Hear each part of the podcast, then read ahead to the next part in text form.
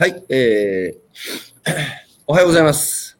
おはようございます。えー、始まりました。はい。えーえー1月の、えー、今日な何日だっけ ?25?26 26、えー、1月の2021年、えー、1月の26日、えー、東日本大震災から10年を振り返る、えー、今日は7回目になりますけども、ゲストに岩手県の大槌町から、えー、金沢幸雄くん、はい。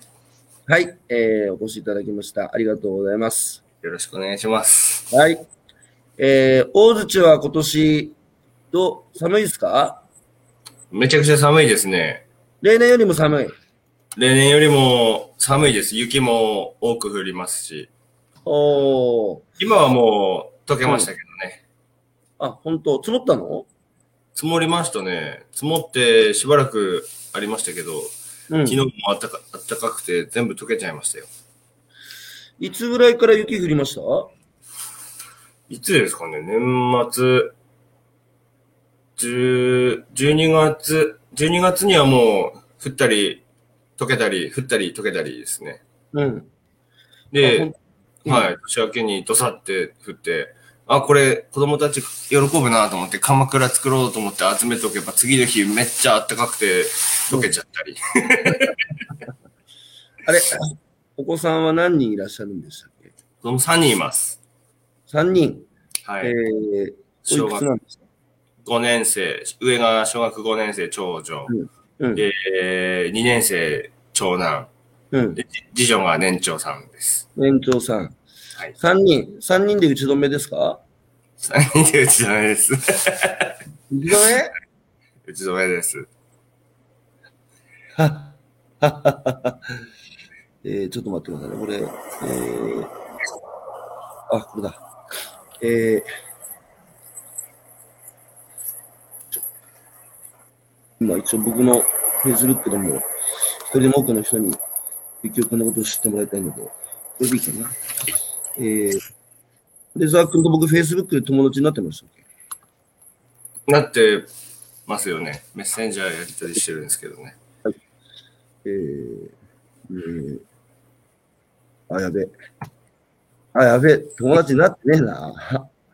あ、本当ですか？じゃあ、これ終わったら、あの、改めて。今、リクエスト送りました。あ、送った？うん、ありがとう。はい、えー、これでいいかな？これで、多分、どうぞ。しかしね、すごい時代だと思うね。こんなことできるようになってさ。本当ですね。ついていけないですよ、私。そんなことないだろ。だってい、年いくつ今？36です。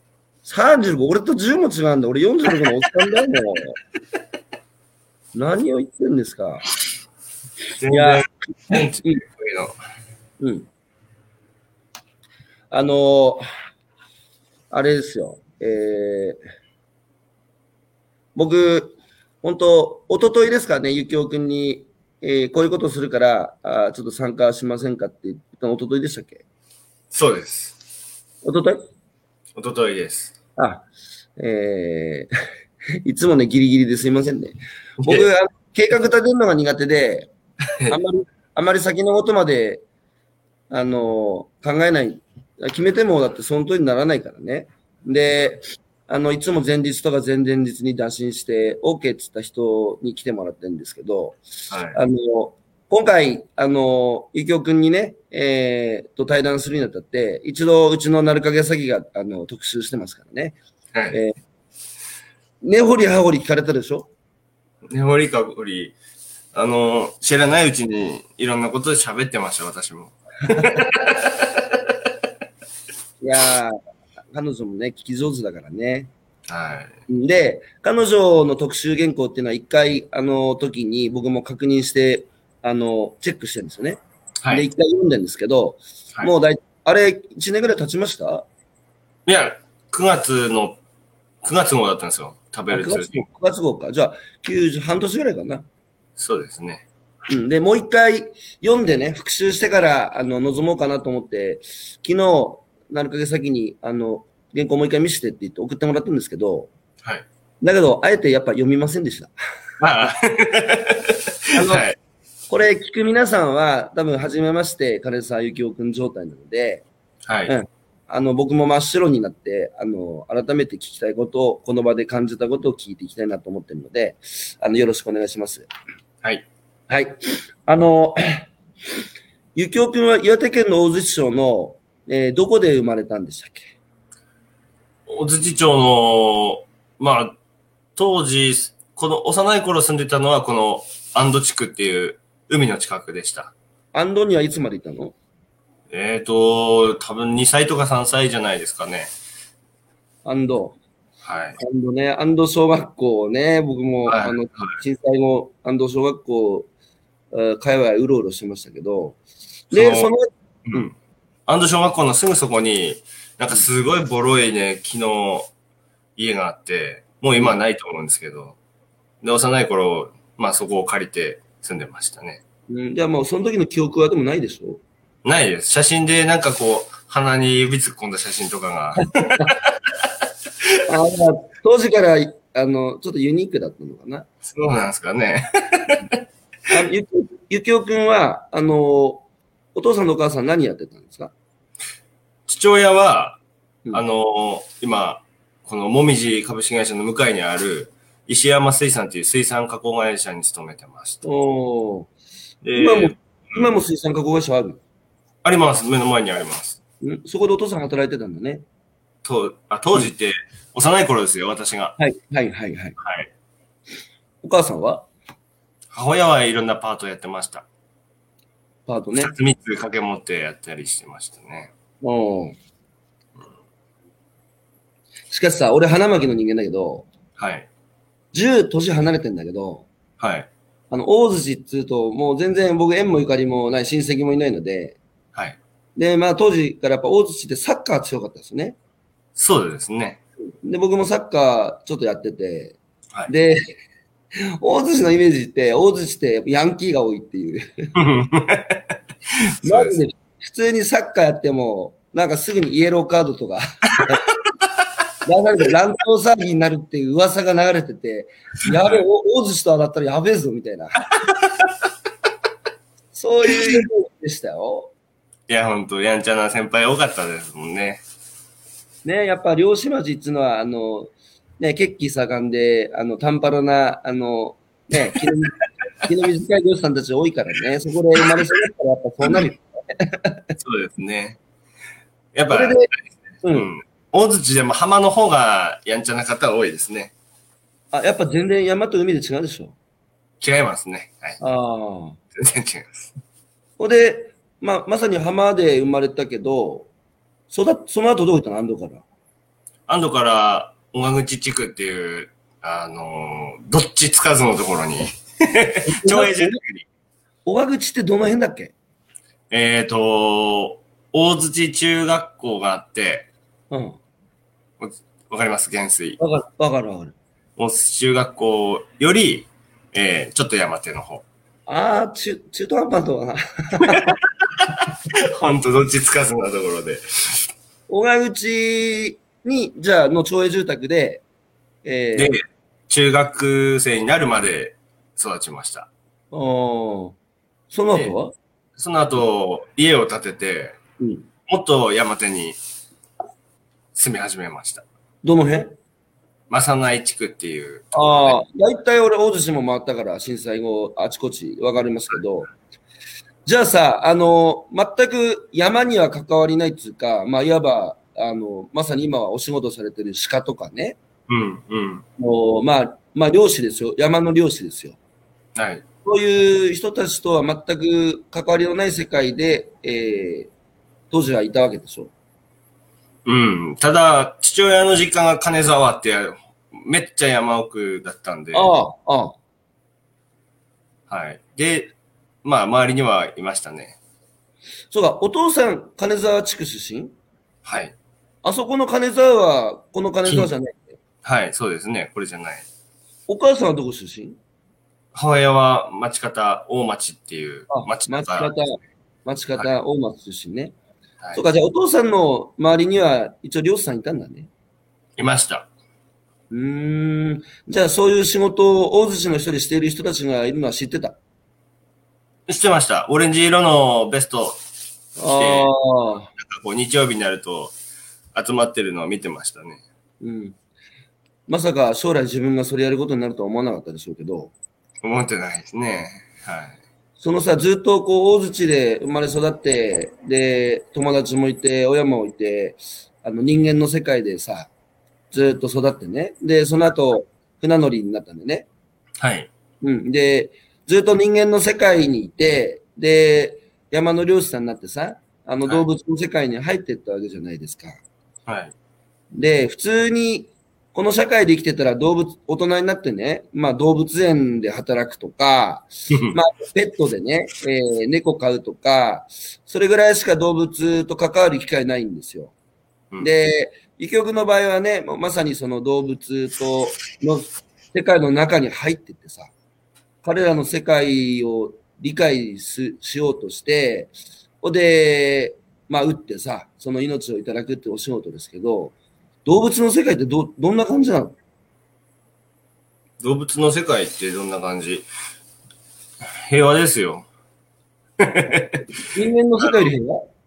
人がうん。いなければ、うん。あの、動物の世界はすごく平和だと思う。だから、私山行くと動物が、うわ、人だ、人だっていう感じで逃げてくんで、あこいつらからしたら、もう、俺の存在そのものが 怖いんだろうなっていうのはすごくわかりますよ。じゃあ、僕ら獣害なんて言ってるけど、向こうからすれば人害ですよね。そうです、本当本 そうか。うんあの、やっぱその、始めて今6、6年目 ?5 年目？当6年、あの、ハンターですよね。うん。ハンター6年ですね。うん。その、まあ、向こうの世界の中に人間が入っていくわけじゃないですか。はい。で、6年やってて、その、まあ、し主に鹿の世界でしょうけど、その鹿の世界にも、いろいろ、人間はさ、いろいろ、なんだ、えー会社っつうのを作って、き部長、課長とか社長とか肩書き作って。法律も作って、信号を作って、信号無視ダメとかさ。これあくまで 人間が作った人間社会のルールじゃないですか。はい。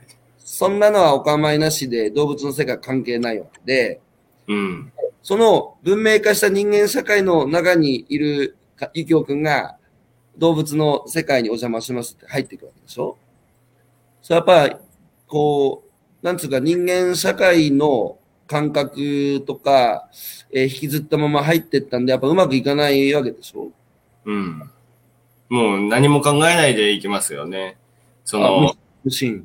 変な、その人間社会的な考え方を持たずに、本当純粋な子供みたいな気持ちで鹿を観察してると、ああ普。通の人が、一般の人が山行って、見たらただの鹿だけど、私が行ってみると、あ、こいつが、あの、先導、切って逃げるやつだみたいなのはわかります。やっぱ、鹿が10頭、20頭っていても、えー、監視してるやつが中に1頭いるんですよ。すごく警戒心の高いやつが。はで、それが私に先に、あの、一番最初にやっぱ気づくんですよね。い。はい。そうすると、そいつを、まあ、先頭にバーッと逃げていきます。大体何頭ぐらいの群れを組んでるんですか、鹿っつうのは。今は、多くても、5頭、6頭とか。で、うんオスはオス、メスはメスで、それぞれメス、あの、群れを組んでますね。あ、人間社会みたいにオスとメス混ざってない？えっ、と、繁殖期があって、うん。9月くらいから意識し始めて、90、11月までかな。うん。あの、ハーレム組んでます。ハーレム。ハはーレム。じゃあ、一頭の男に対して、複数のメスがいる感じそうです。20頭とか囲ってるオスもいますよ。まあじゃあ、あの、なんだ、人間社会で言えばイケメンでモテオが、そうです、そうです。力のある男は、10人、20人ぐらいの女囲ってる。そうです、そうです。すごいね、露骨だね。人間社会でそれやったら叩かれるよ。で、その時期のオスってやっぱ、ずるくて、うん。自分がいなきゃ、あの、要は子孫残せないわけじゃないですか、鹿は。うん。うん。で、あの、牧場なんかの開けたところに出てくるときは、うん。あの、ちっちゃいメスが最初、偵察に来ます。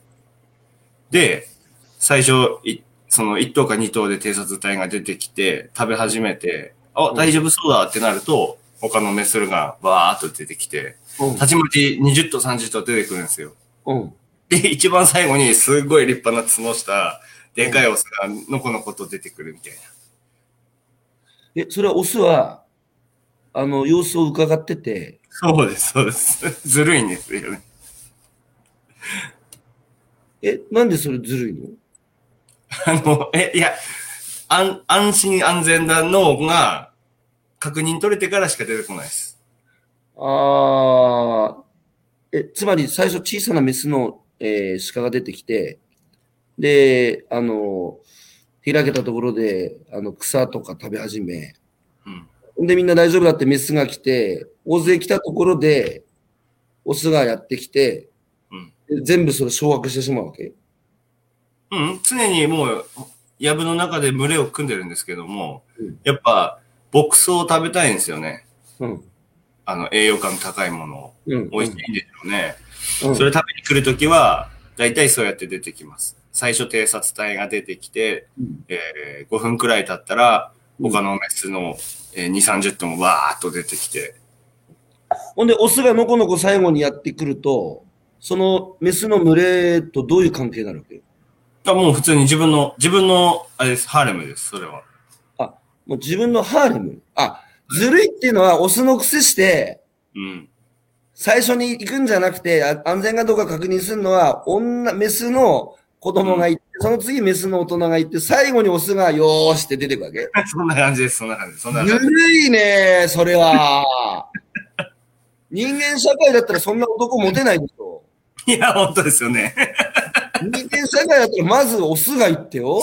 はい。ほんで勇気あるなあの男の人ってさ、で女の人たちが痺れてさ、やべえな、鹿、鹿の社会、なんでそのオス、ずるいな、ほんと。いや、で、でもやっぱり力が弱かったりなんかして、ハーレム組めないやつはいいるんですよ。おーそんなやつは一匹狼で、もうなんかこう、牧場出てきてますけどね。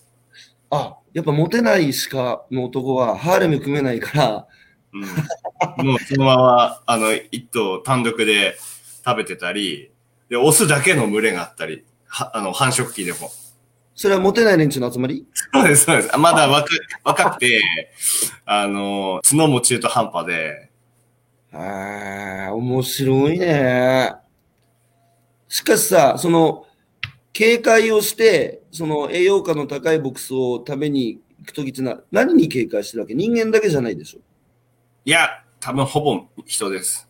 ほぼ人なんだ。うん。うーん。人、人が一番害ですよね、鹿にとっても。うん。うん。しかしやっぱ鹿の中では人が来たら撃たれて殺されるっていう、もうその、なんか、イメージはあるんだろうね。危ない連中。えーで、あの、私、有害駆除半年間うん。休んだ時期があって、半年間、あの、やんまそっとしとくと、人に対する警戒心もなくなります。全然私行っても逃げない鹿ばっかりになってますよ。今はもう毎日山行って取ってくるんで、もう、ああ、金沢来たぞっつって逃げてきます。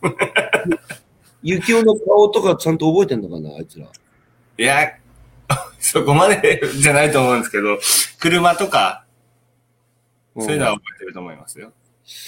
あの、子供のような心で無心に、あの、山に入ってって、まあ、その、息を潜めながらさ、はい。鹿の鹿のそういう生態も観察して、大体そうやって分かってきたわけでしょ鹿っていうのは、こういうふうに、あの、強いオスがハーレム組んでとか、うん。観察していろいろ、あの、ゆきおくんは理解していったわけじゃないですか、鹿のはい世界をね。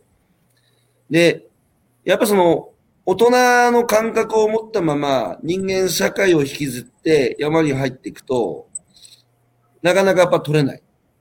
いや、待たないと思いますよ。その、牧草地に、私がただのハンターだったら、牧草地に他、あの、偵察隊が来た時点で発砲してしまうと思うんですよ。ああ。それを、あ、知ろうって思うと、まあ、銃持ってたとしても、引き金引かずに、しばらく観察するんですよ。ええで、いろんなことをこう、覚えてったっていうか、鹿の習性っていうか。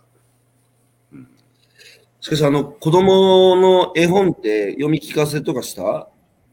全然してないです。お母さん、ママがするの？そうですね。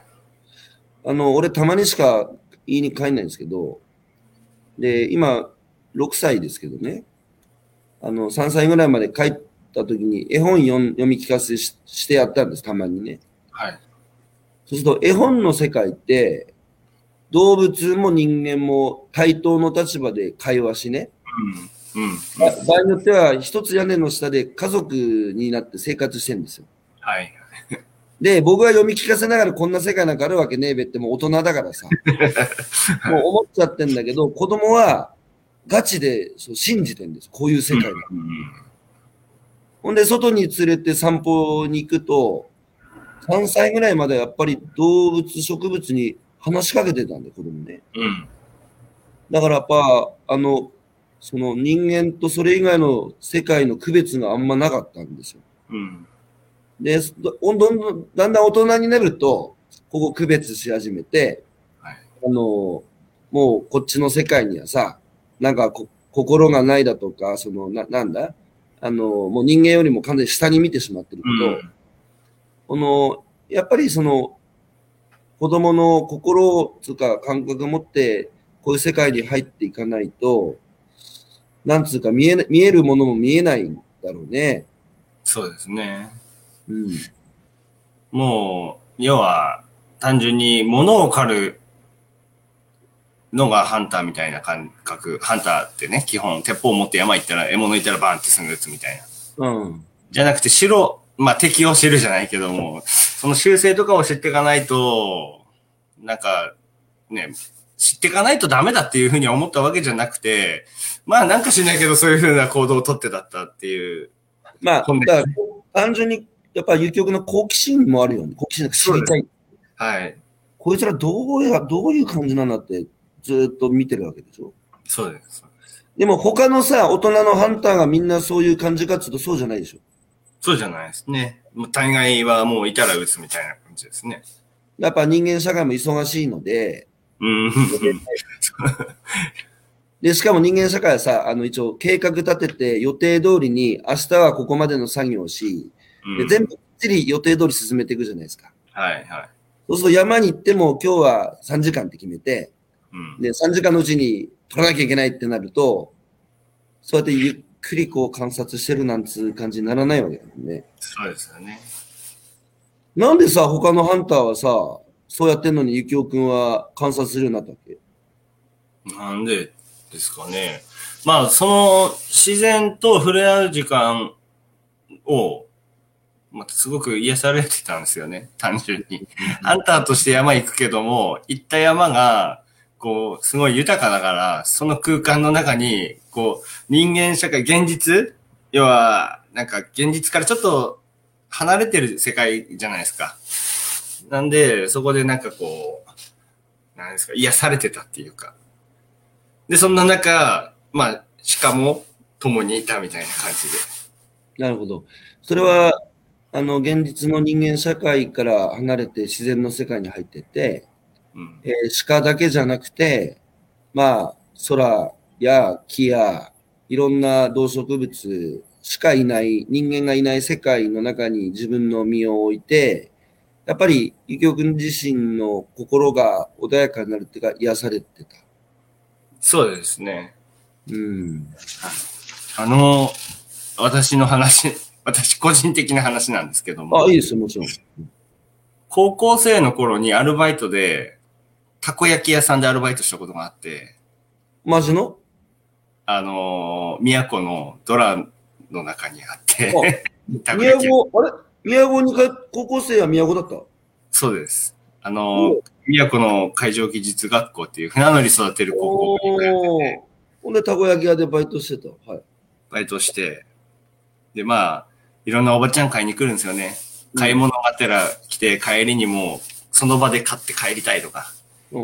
もしくは来て、今から買い物するから、まあ20分後くらいに焼けとくように、あの、注文して買い物して帰りに持っていくみたいな。もうすげえ、もう、要はお客さん、お客様は神様くらいな感じの 感覚だったんですよね。まあ王様みたいな感じで。うんで、そういうのを、まあ、対応してて、あ、俺接客業向かねえなって思って、うん。うん、意地でも船乗りになるって思って、その高校生のアルバイトの時点で。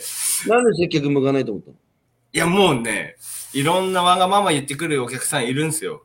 の最初に、えーお店に来て買い物してる間に焼いといてちょうだいっていう予約客のやつを焼いてるわけですよ。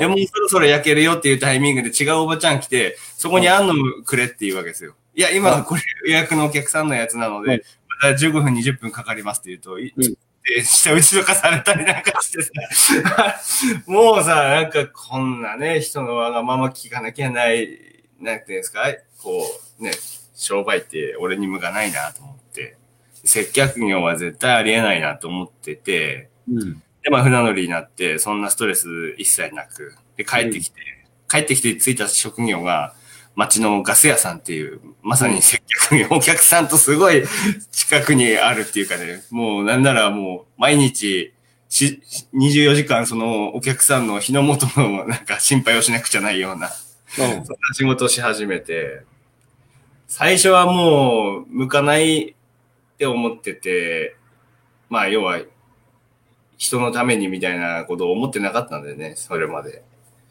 で、少なからずストレスは感じてたんでしょうね。うん。あの、やっぱに、人間に合わせるのが、まあ人間ってさ、うーん、か身勝手だからさ。うん。ほんでみんな自分の思い通りにしようとしてさ、そのエゴをむき出しにして生きてるじゃないですか。はい。それにもう合わせるのが嫌なんだろうね。嫌なんだですよね。で、でも、人って慣れるもんで、9年間も勤めたんですよね。あの、震災後。もうな、最後は慣れて、もう個人の携帯に何時に電話来たとしても、もう電話出てすぐ駆けつけるみたいな。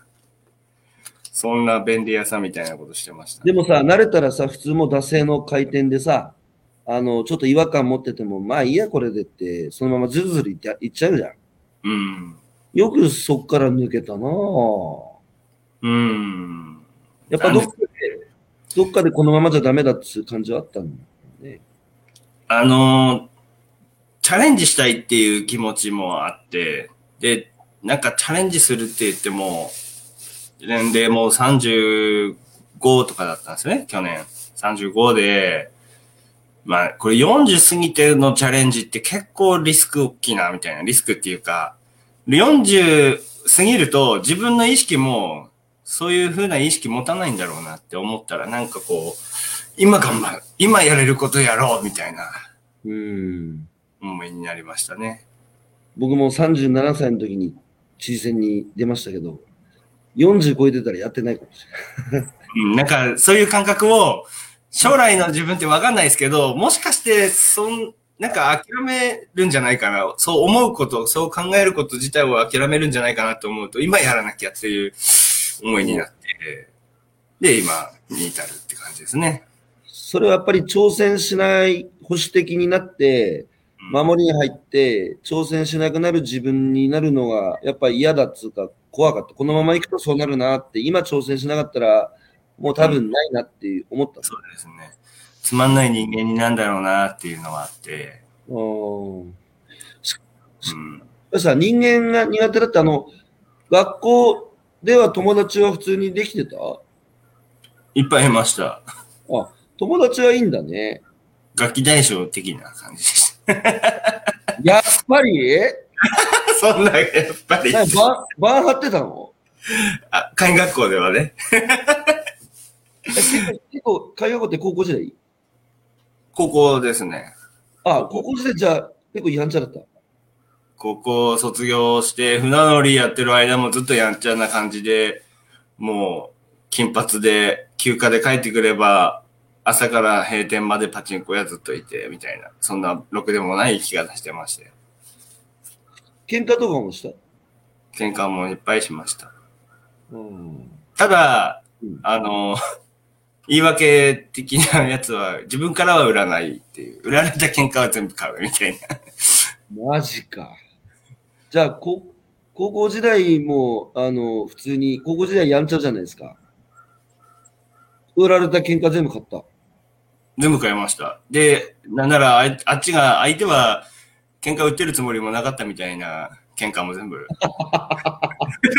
あの喧嘩に発展させるみたい喧嘩、喧嘩強そうだね、ゆきおく。喧嘩、あでも、なんですかね、基本的には、周りの方が喧嘩っ早くてですね、うん。止めるふりしてやるみたいな。本当沿岸の人たちっつうのはさ、俺いろんな漁師に取材してきたけどさ、本当やんちゃでさ、もう、喧嘩の話しか出てこない、子供の時の話と。いや、本当ね。鹿の話に戻るんですけど、ここで鹿の習性を理解していって、ほんで、まあ、打つわけじゃないですか。で、やっぱ5年やってきて、あの、習性を理解するにつれて、あの、仕留める確率は上がってきた。上がってきましたね。その、なんか、まあ、自分の地元のことしかわかんないんですけども、あの、天候だったり、時間帯で、どの辺で何してるかっていうのは把握できるようになりましたね。ああ、天候、ああ、じゃあ、そうか、天気によって鹿の行動も変わるから、今日はあいつらこういうことしてんじゃないかなって想像し、そうです。それがそれが当たるようになってきた。当たるようになってきましたね。やべえな。いや、もう100%じゃないですよ。100%じゃないけども、すごく荒れた、えー天気、すごい雨風強かった次の日、カラッと晴れたりするじゃないですか。そんな日はもう、もう、あそこに行けばいるみたいなよ想像して、予想を立ててうん行くと、やっぱ、ゾロゾロ出てきますね。だから、それはもう鹿の世界を理解し始めて、俺が鹿だったら、もう今日あそこに行くだろうなっていう、うん。だから鹿を想像できてるわけだよね。そうですね。ほんで、まあ、行ったら実際にいた。ほんで、息を潜めて、うんあの、どの鹿を狙うんですか？その群れの中で。今はもう事業化して、食肉として、あの、美味しく食べられる個体を狙うんで、うん。極力小さい個体を狙います。あ、小さい方がうまい。小さい方がやっぱり柔くてうん、獣臭さがないです。ああ、鹿っつうのは大体寿命何年ぐらいなの？この辺の地下で最年長、調査してた時の最年長で16歳だそうです。鹿の年齢ってどうやって調べるわけ？歯で調べるんですけど。は歯。ははい。もうね、4歳とか5歳超えてくると、わかんないです。あの、素人感覚じゃ。研究機関に歯を出して、歯にこう年輪みたいなのがついてくるらしいんですよ。なるほど。それで調べるんだそうですけど、うん。そんなね、毎回調査に出す人もいないんで、うん。その、あの、若い鹿を狙うっていうのは大体何歳ぐらいの鹿なのオスは3歳まで、メスはメスは4歳まで。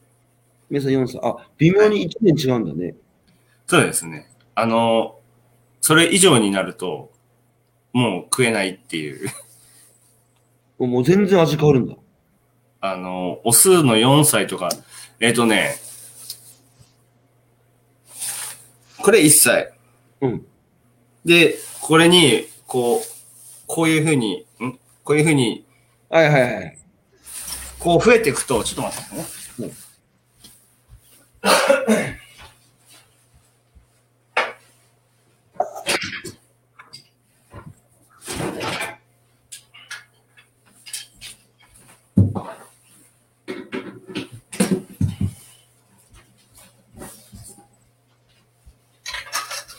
まあ、こんな感じで、うん。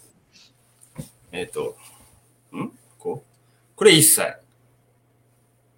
はいはいはい。で、これ3歳。うん。どこだ？こうか。うん。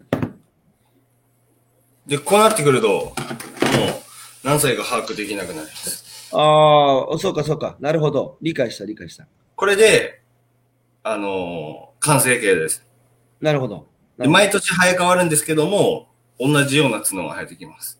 なるほど。なるほど。で、うん、太さが太くなっていくだけ。ああ、オッケーオッケー。それで、あの、うん。打つじゃないですか。はい。狙い定めて打って、ほんで、あの、鹿っつうのは、例えば打ってさ、仕留めた鹿、で、その周りの鹿、一目散逃げていくわけでしょ？はい、はい。で、その、親とかはいないわけ？その鹿の、そこに、はその群れの中に。います。いる。なんかやっぱ、こう、俺はあくまで人間の世界しか知らないので、うん。人間の世界だったら子供撃たれたらさ、うん。まあやっぱそこに寄ってってさ、悲しむわけじゃないですか。うん。うん。鹿の世界ってどうなの？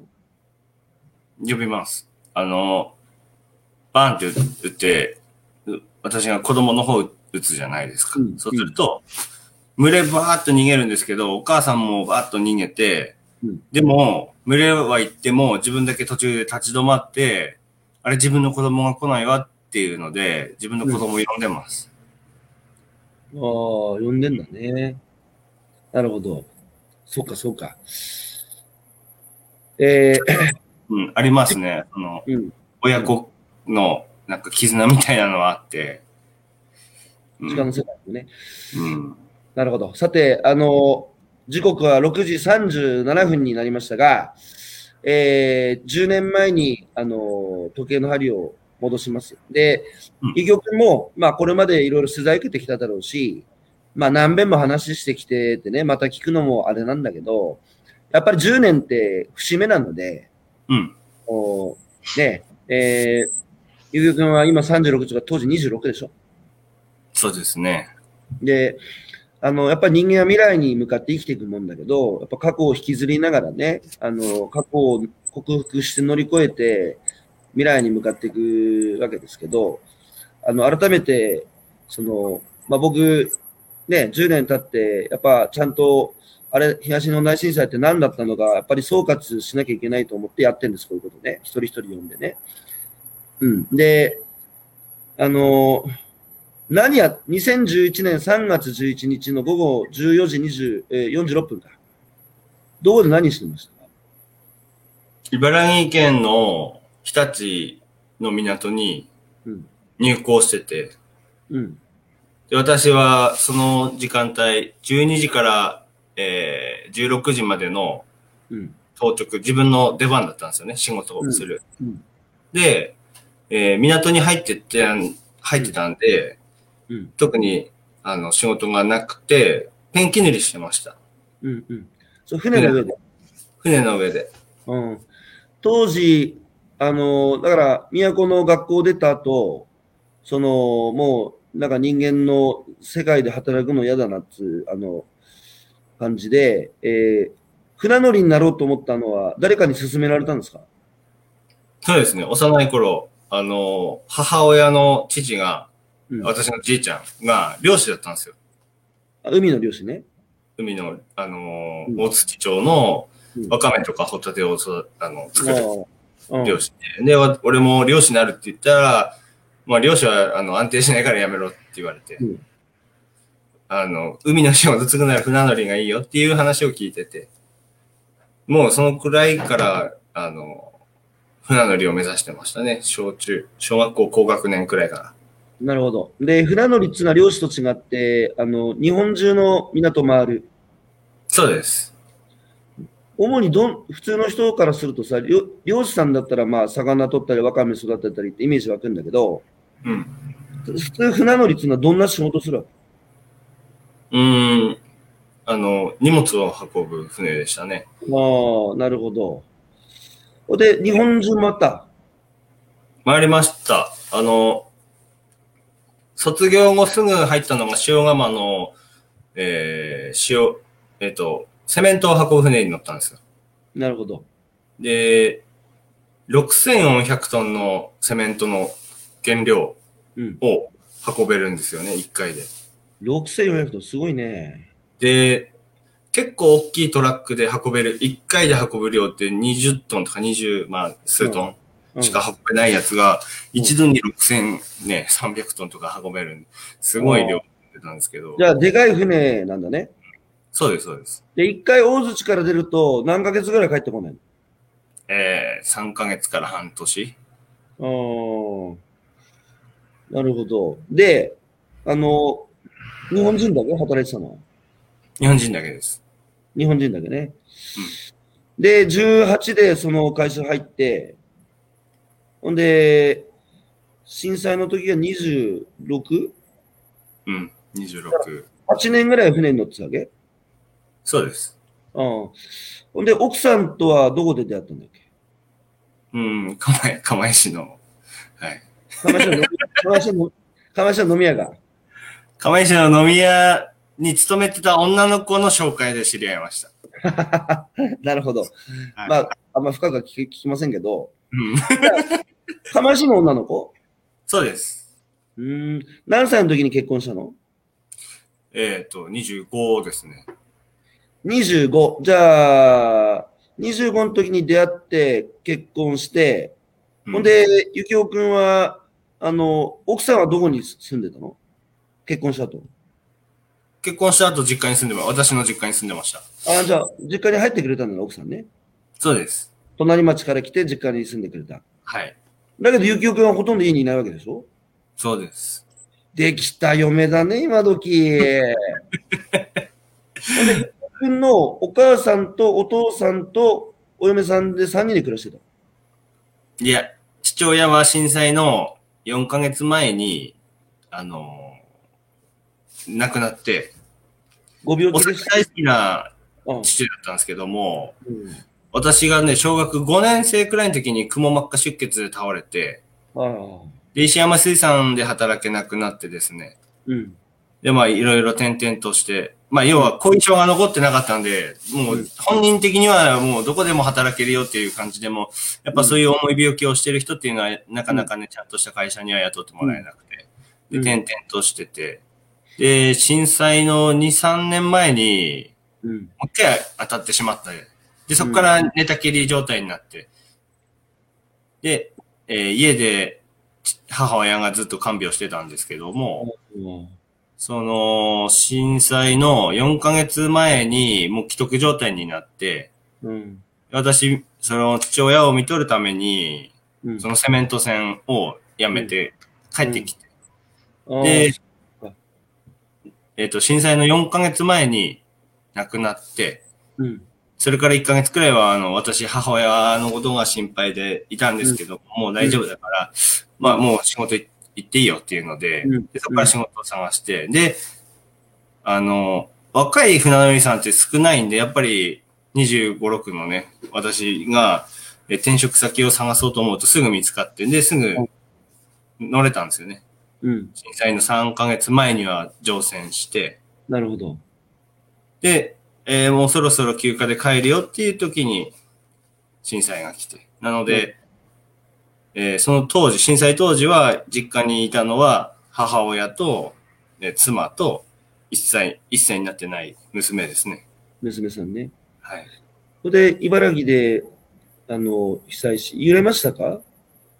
めちゃくちゃ揺れました。はい。な、その瞬間何を思いました？え、何これって思いました。え、何が起きてるのか本当わかんなくて、うん。あのー高いところのペンキ塗りしてたんで、降りれなくて、ああ、揺れて？揺れてて、で、もうしがみついてて、あしかし、海の上の船にいても揺れるんだね。普通に航海中でもしん地震はわかるんですけども、そその時はあの港についてたんですよ。うん。なので、普通に陸にいる人と同じような感覚でゴゴゴゴって揺れてました。なるほど。あの、子供の時に大槌で育ったら、やっぱり津波の、こう、話っていうのは、家とか学校でする、してきたの？うん。あの、避難訓練とかはありましたけど、うん。実際なんかこう、高いところまで走っていくよみたいなのをあんまりやってなくて、うん。ただ、ばあちゃんとかの話を聞くと、あのーそのばあちゃんの住んでた家も、あの津波が散りチリ地震？うん、うん、の時の津波ここまで来てんだよっていう話は聞いてて。うん。なるほど。うん。あの、まあ、でもまあ、まさかっつうか、やっぱ、ね、生まれてこの方津波なんか見たことないんだし、うん。避難訓練だって、まあ、いわば形骸化してたわけでしょ？うん。うん。うん。で、すぐに津波っつうのは思った？思いました、その当時は。あの、ゴコゴコってすごい揺れになって、うん。その、茨城にいる、うん自身の、私がいるところが一番ひどいと思ってたし、ああ。絶対津波来ると思って、うん。で、うん。その、そのあの時さ、一週間ぐらい前に地震なかったっけ？?3 日ぐらい前か。ありました。ふ二日前にあって、2日前か。それで津波警報出たけど大丈夫だったんだよな。そうですね。なん、何にも起きなくて、何も起きなくてっていうかね、全然津波とかも来なくて、で、その時もわ私母親に電話して、うん。あの、やっぱばあちゃんが海の近くに住んでたもんで、うん。で、母親はばあちゃんを迎えに行かなきゃないっていう変な使命感を持ってて、ああ。津波来る時は行っちゃダメだよっていう話を、その2、3日前もしてたんですよ。ああ。で、実際、ね、当日、そんな地震来て、まあ自分は、自分のところが一番ひどいんだろうなっていういう思いがあって、うんでまず船を守るためにすぐ出港しなくちゃないっていういうので、出港して沖に出して、起き出しね。じゃあ、起き出ししてる時に津波を乗り越えた？うんうんうん。お金がなかった？いや、大きな船に乗ってたんで、全然、あの、え、なに津波、津波ってこんなもんみたいな感じでしたよ。あー本当ただ乗りこ、ポコって乗り越えるような波で、うん。で、まあ、要は一波二波みたいな感じで、こう、わーって押し寄せてくんだけども、もう、ポコって感じで、その時に大槌がどんなことになってるのかまだ知らない。全く、うん。あ自分がいるところが一番ひどいと思ってましたし、あ。で、実際その、船では簡単に乗り越えられたあの津波が岸壁に打ち寄せると、もうしドバーンってこう、すごいうん白くなってましたね、うん陸が。俺でいつ大変なことになってるっていうのを知ったの？起き出しして、えー、まあ NHK つけてたんですよね、テレビを。うんうん。ああ、まあ、そう。仙台空港の映像が流れて、ああ。え？と思って、うん。な、なんだこれと思って、で、そこから岩手の情報を収集しようと思ったんですけど、うん。その当時、大土の情報は全く得られなくて。うん。で、誰かが SNS にアップした大土病院からの写真ですみたいな。ああ。町方地区壊滅状態っていう写真を見て、あ、これやばいと思って。それ当日の何時ぐらいでした？当日の、その写真は当日じゃないです。うん。なるほど。大津の状況見れたのは、3日後くらいですね。あの、最初 NHK とか報道だと、やっぱり都とか釜石とか岩手は報道されて、大槌の情報は少なかったんです大津全くなかったですね。よ。ああで、でもやっぱ心配で親に連絡してたわけでしょ？奥さんとか。うん、ずっと連絡してました。連絡ついた？つかないです。ずっと電話は鳴るわけ？えいや、呼び出しもしないです。ああ。それで、その後、大槌に帰った？あえっ、と、5日後くらいに帰ってこれましたがね。あどうやって帰って、帰ったの？あの、その日立の港で置き出ししてたんですけど、うん。福島の原発が爆発して。で、俺は、あの、どこでもいいから北の港に降ろしてくれって船長に頼んでたんですけど、うん。その漂流物が多すぎて、うん。北には行けないと。うん。で、九州に向かいますって言って、全く自分が行きたい方向と真逆の方にうん。行って、うんまあでも、九州で降りる、降ろしてねっていうのはもう、もう、すぐ帰るっつって、で、九州で降りることは決まってたんで、そっから先のことを考えて、うんどうやって帰ろうかなと思ったら、新幹線とか止まってるし、みたいな感じで。うん。うん。で、飛行機であの、青森まで行って、で青森にいる同級生がレンタカーをずっと確保していてくれて、そのレンタカーに乗って、大槌まで帰ってきました。九州から青森の飛行機って他に誰か乗ってた？いっぱい乗ってました、人は。うん。それは震災何日後ですか？それが4日後とかじゃないかな。うん。で、まだ連絡取れない？えっ、と、震災後の3日後くらいに親戚のおばちゃんから電話来て、うん。あの、その遠野に行くと、携帯電話の電波が入ってたみたいで、ああ。で、親戚のおばちゃんからその携帯電話で連絡が来て、うん。あの、なんか、母親流されたよ、みたいな。いないからね。え、あの、最初、一本目の電話では、みんな無事だから安心して帰ってこなくていいって言われたんですよ。まあ、す、な、そうそうん。う。うん。あの何？来ても、やれることがないから、うん帰ってくるなって言われたんですよね。うん。うん、そういう状況じゃないよと。帰ってこれるような、あの、なんか交通手段もないしっていうので、なるほど。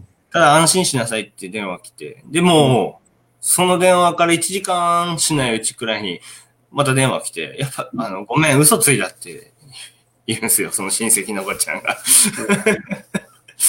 もう、その間、私、地元どうなってるかわからない、母親、嫁、子供どうなってるかわからないっていう中で、もう一睡もできないし、飲み食いもできない状況で2日過ごしてて、うん。で、その電話もらって安心して、あの、あみんな無事か、よかったと思って、うん、で、丸2日ぶりのご飯をうん、食べに、食堂に、船のね、中の食堂に行って、ご飯と味噌汁とサラダをこう並べてて、で、サラダにく手を伸ばして口に入れてる最中に、その 電話が来て、あの、やっぱ、ごめん本当のこと言うって言われて、お母さんは流されていないよと。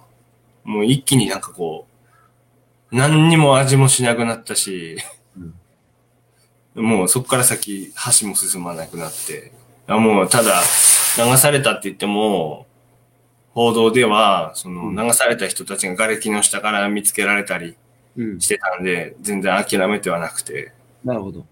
うん。それで、まあ最初の電話で正直に言えなかったんだろうな。あの、ゆきおくんお母さん子で、ママ大好きだったんでしょ？そうですね。うん。お母さんすごい大事にしてたのは親戚のみんなも知ってたのかな？知ってましたね。はうん。だからまあ言えなかったんだろうな。い。うん。うん。まあでもそれ、あの、改めて、あの、連絡して言ったんだろうけど、その後じゃあ、急いで飛行機で行って、レンタカーで行って、で大槌に着いたのは発災から何日目？それが5日目か6日目かですね。5日目とかですかね。なるほど。えー、時刻は今6時53分えーになりました。えー、そうか。大槌、ふるさと、どっから帰ったのレンタカーで？どの道通った？うんと、覚えてないんですけど、最初青森出た時は高速道路だったと思うんですけど、あ、もう覚えてないんだろうな。そうかそうか。どうやって来たかあんまり覚えてない。覚えてないですね。全然、寝てなくても、もうなんか全然平気な感じ、平気っていうかね、うん。その、うん。なんですかね、つ疲れを覚えるような感覚じゃなかったんで、ここで大槌に入ってった時に、その変わり果てたふるさとの姿を見たわけでしょ？うん。うん。まあ、それよりも何よりもまず母親か？お母ちゃん。そうですね。ただ、なんか、人前で落ち込んでる姿を、うん。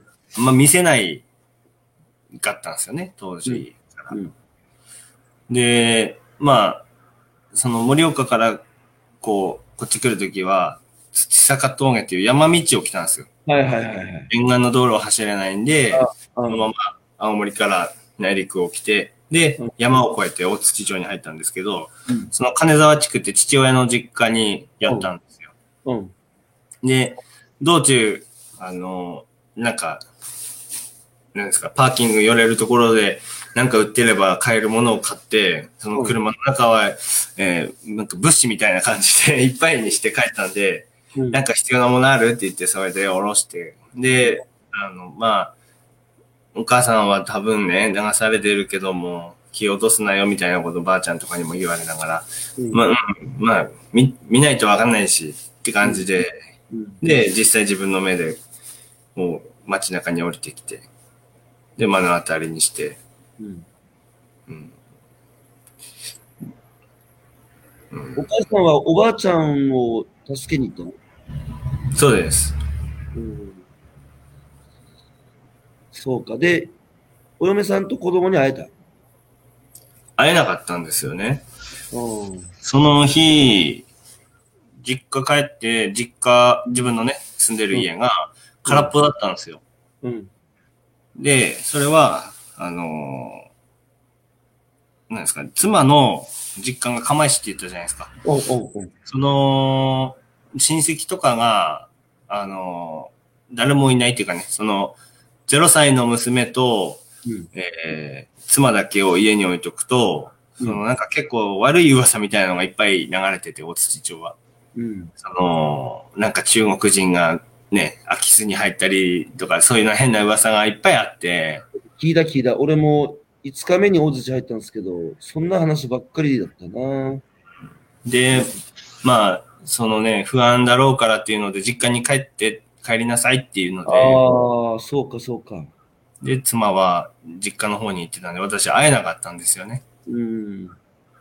でも、会えなくても、まあ、あの、流される、津波が来るほんのもう1分とか2分前に、確実に、そのばあちゃん家の前にいるのを他の親戚が見てて、ああ。もう100%あの場所で流されてるからねっていうのは聞いてて、誰が？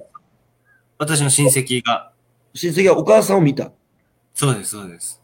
ああ。で、その親戚が助かったのは、その上田病院っていう、えー鉄筋コンクリートの4階建てくらいの建物が街中にあって、それを駆け上がって逃げたんですって。なるほど。で、そこの、えーその、私のお母さんが車で走っていくのを目撃した後、その人はか階段駆け上がって2階とか3階あたりでも津波が来たっていうんで、なるほど。もう確実にあそこで流されてるって言われて、うん、あもうじゃあそこ行くしかないと思ってそこを探して。で、嫁と子供の安否を確認できたのいつですか？うーん。一週間。あ、まあ、あ、妻は、あれですね、私が、あのー青森空港を降り立って、こっちまで帰ってくる最中に、電話が来ました。あじゃあ、まず嫁と子供は生きてると。そうです、そうです。まあ、とにかくお母さんだったけどね。そうですね、そのお母。さんが親戚の目撃情報で流されたと思われるところに行って、うん。それでまあ、でもあの当時の状況、あの通り、瓦礫だらけでさ、うん。だから探すも何も、でも探した。う探しました。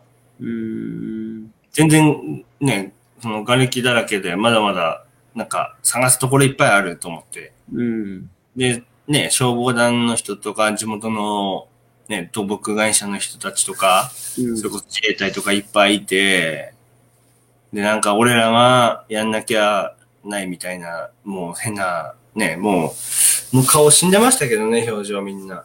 うん。しかしゆきおくんは、その震災前、あの、久しぶりにね、船の仕事から大槌に帰って、で、休みの日、あの、奥さん、奥さんじゃなくてお母さんと買い物に行ってたとかって言ってたそうなんですよね。で、お嫁さんが、久しぶりに帰っ旦那が帰ってきてるのに、旦那、お母さんと買い物に行くから、なんか、何よ、あんたみたいな。それぐらい、それぐらいお母さんとは仲良かったんだね。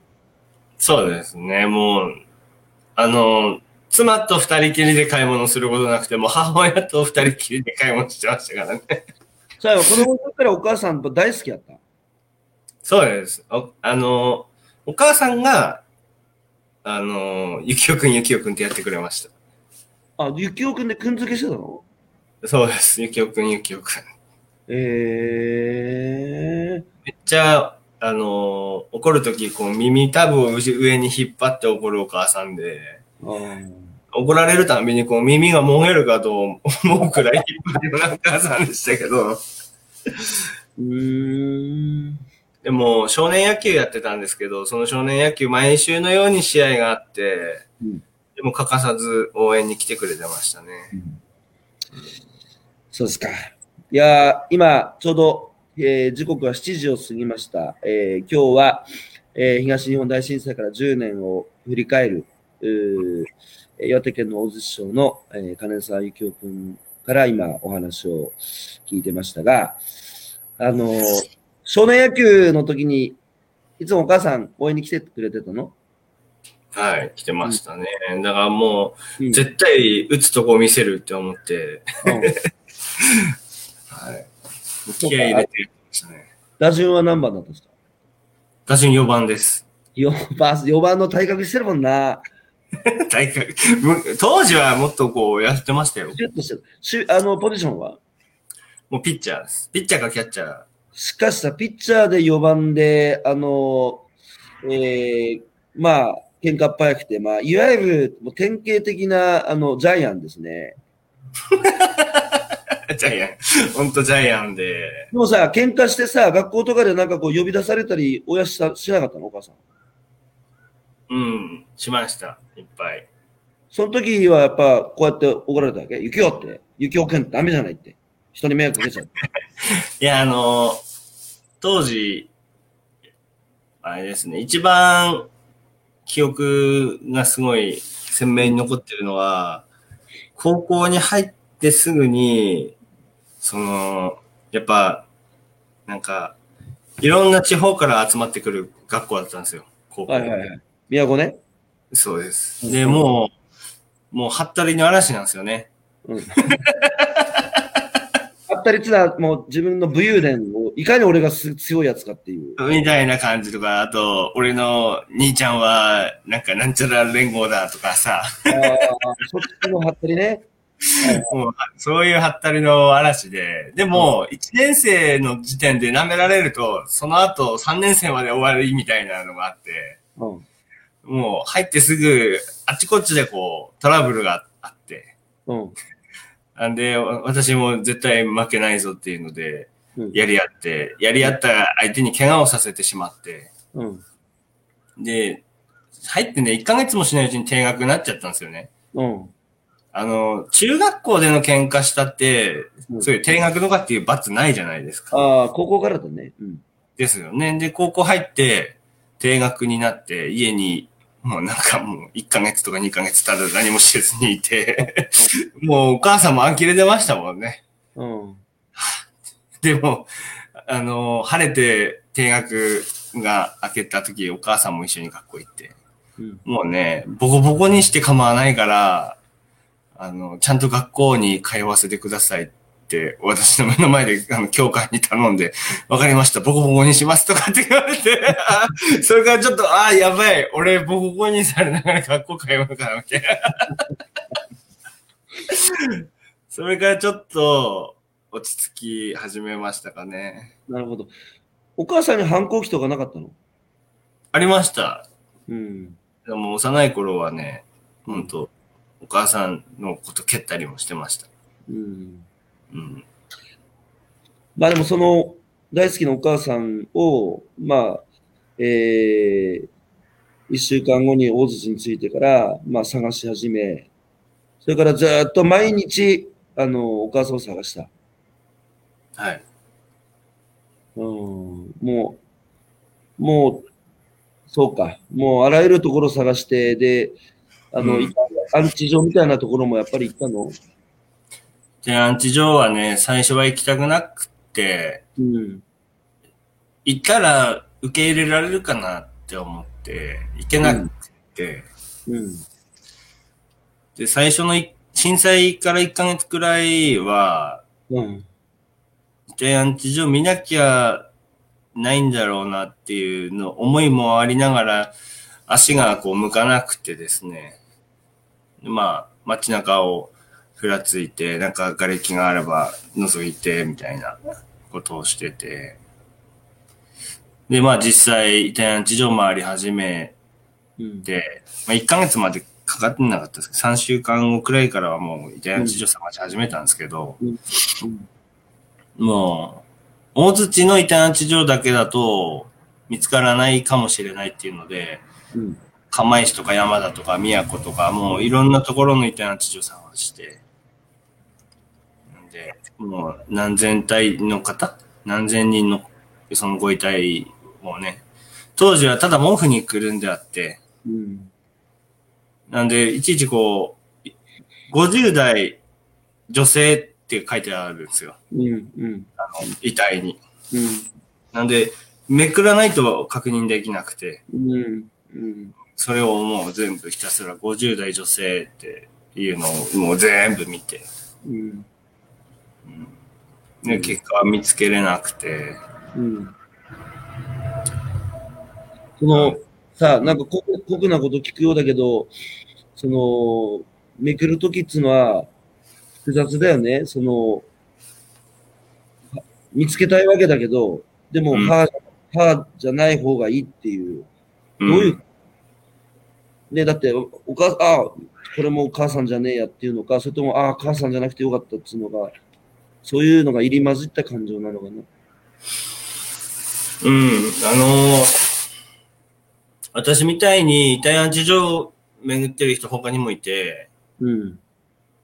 で、まあ、対面できた人は泣き崩れてて、こんなとこにいたのか、みたいなね。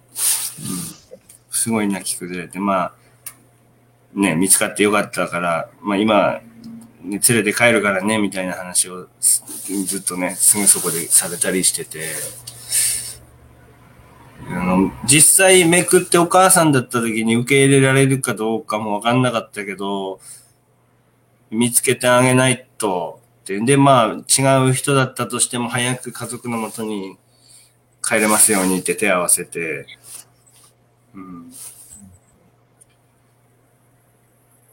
うん。それ、その後、ずーっと何ヶ月ぐらい探したんですか？うーん。何ヶ月間イタリアン地上があったかは覚えてないんですけど、あるうちはもうずっと回ってましたね。うん。うん。ほんで、なかなか見つからない。いいで、ずっと、う車も見つからなかったの？結局。車は見つかりました。あ、どこで見つかったの？あのーもう、なんですか、こう、一箇所に集約されてて、で、そこにお母さんの名義の車もあるからっていうので連絡が来て、うん。で、そこに行って確認をして、で、まあ、あの、廃車手続きをしなさいっていうことでうん私、手続きをして。なるほど。それで、あの、気持ちの整理がつかないまま、だってまだ見見つからないってことは、その、整理できないわけじゃないですか。区切りつけれないわけじゃないですか。うん。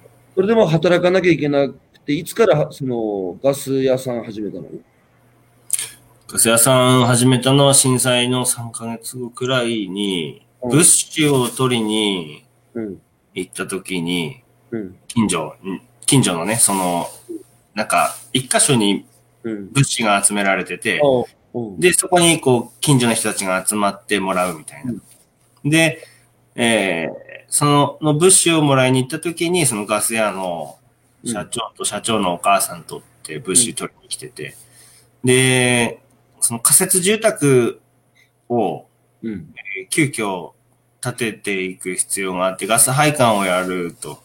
うん。でも、ガス屋さんも働く人もいない、うん。手伝ってくれないかっていうので、うん。そうか、そうか。うんでで、うん、手伝うけども、私、あの、母親探したいから、時間は、その探す時間も欲しいって言われて、なるほど。なるほど。そんで、ガス屋さんでずっと働きながら、ずっとお母さんを探し続けるのが何年ぐらい続いたの？うーん、最初は、1年くらいかなって思ってたんですよ。うん。で、その間、船会社から電話来て、おうおう戻んねえかと。うん、その、3ヶ月経たないうちに、もういいだろうっての、もう乗れよっていう連絡来て、いや、そんな状況じゃないんで、乗れませんよっていう話をしたら、うんいや、こっちももう待てないよみたいな。それは東京の会社だったんですよ。でもうこれ以上待てねえよって言われて、じゃあ、あの、いいですよ、やめますっつって、うん。やめたんですけど、でもやっぱり、そその当時、若い船乗りさんが貴重だったんで、うん。辞めた後もしつこく電話は来てて、ああ、うん。うん。戻んないか戻んないかって、まあ、うん見捨てなかったっていうかね、見捨てられなかった、うん。すごいありがたい話なんですけども、まあ、そんな状況じゃないのはずっと続いてて、うん。うん。あの、要は、じ、家に妻と子供を残して自分だけ船船に行けるような状況じゃないっていうのはずっとで。うんで、まあ、ただ生活もあるから、うん。ガス屋さんの方に、ずっとアルバイトは厳しいですっていうので相談して、うん。いや、ちゃんと雇うからっていうので、なるほど。うん、雇ってもらったと。しかし、その、働きながら探すって、1年、2年経っていく中で、あの、遺体安置所がいつまでだったのか僕も知らないんですが、探せる場所も限られてきますよね。限られてきましたね。街もどんどん綺麗になっていくし、瓦礫も撤去されていくし、うん、うん、で、その、それでも見つからない。うん。うん、で、どういう、あとは、あれか、あの、岩手県以外っていうこともあるわけだからね。いや、私は県内だけを探してて、うん。県南だと、まあ、大船渡まで。ああ、そこまで広げたんだ大船ね渡。っていうか、まあ、うん。そっちの方までは探してました。あとは北は9時まで。で、どこで、あの、逆に言うと、こう、自分の、まあ、周りの親戚とかも心配してさ、あの、うん雪をって、あの、あと、お葬式もあげて、もちろんあげてないわけですよね。その当時はあげあげてなくて、えっと、一、年、ちょうど一周期になる年に、お葬式もあげないと、あの、ね、お母さんも供養できないんだっていうのを親戚とかに言われて、うん。一つの区切区切りをつけろって言われて、うん。で、お詳細読んで、まあ、骨も何もないけど、うんお葬式はあげて、でお経を唱えてもらったらもうすごい、あの、涙が止まんなくて、受け入れてないんですよ。なるほど。受け入れてないのになんかこう、お経を唱えられると、受け入れざるを得ないっていうか、うん。うん。そうか、ゆきおくんの中ではまだ自分で確認してないからね。うん。あの、ただ、うん。うん仏壇の前で手を合わせると、うん。あの、なんですか、思いをね、伝えるから、受け入れてる面もあるんでしょうね。うん。うん。あの、ね、その、あの世にいるっていう。うん。うん。それで、あの、まだ、まだだってふ行方不明なんですよね。そうです。うん。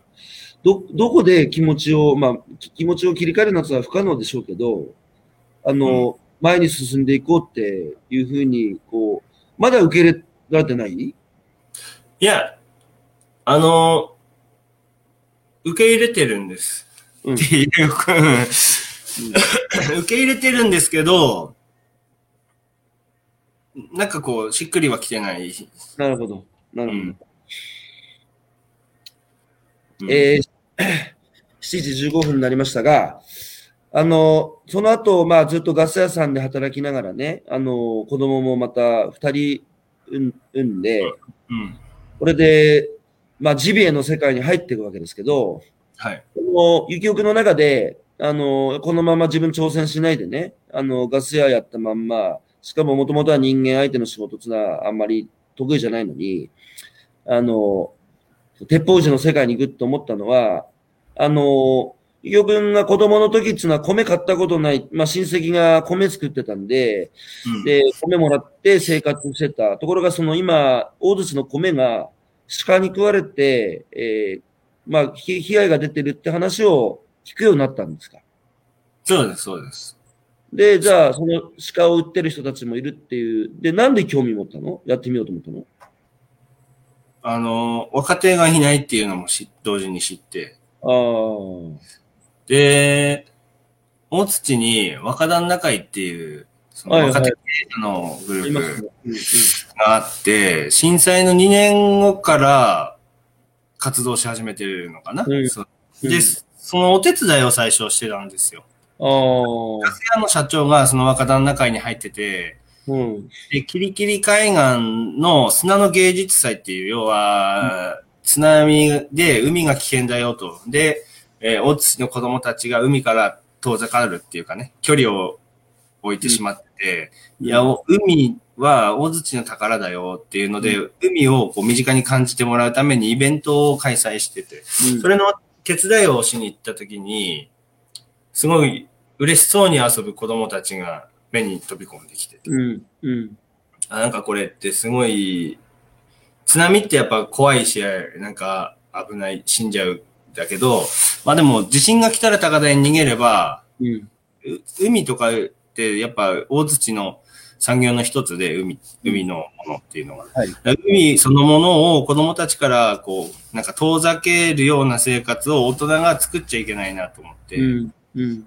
あって、その若手経営者の集まりで、みんな全然業種がいろんな墓石屋さんだったり、うんはいえー大工さんだったり、みたいな、いろんな、で自分たち一人だけだと何もできないけど、みんなで力を合わせるとなんかできるよっていうのに参加して、あ、俺もなんか役に立てること見つけたと思って、なるほど。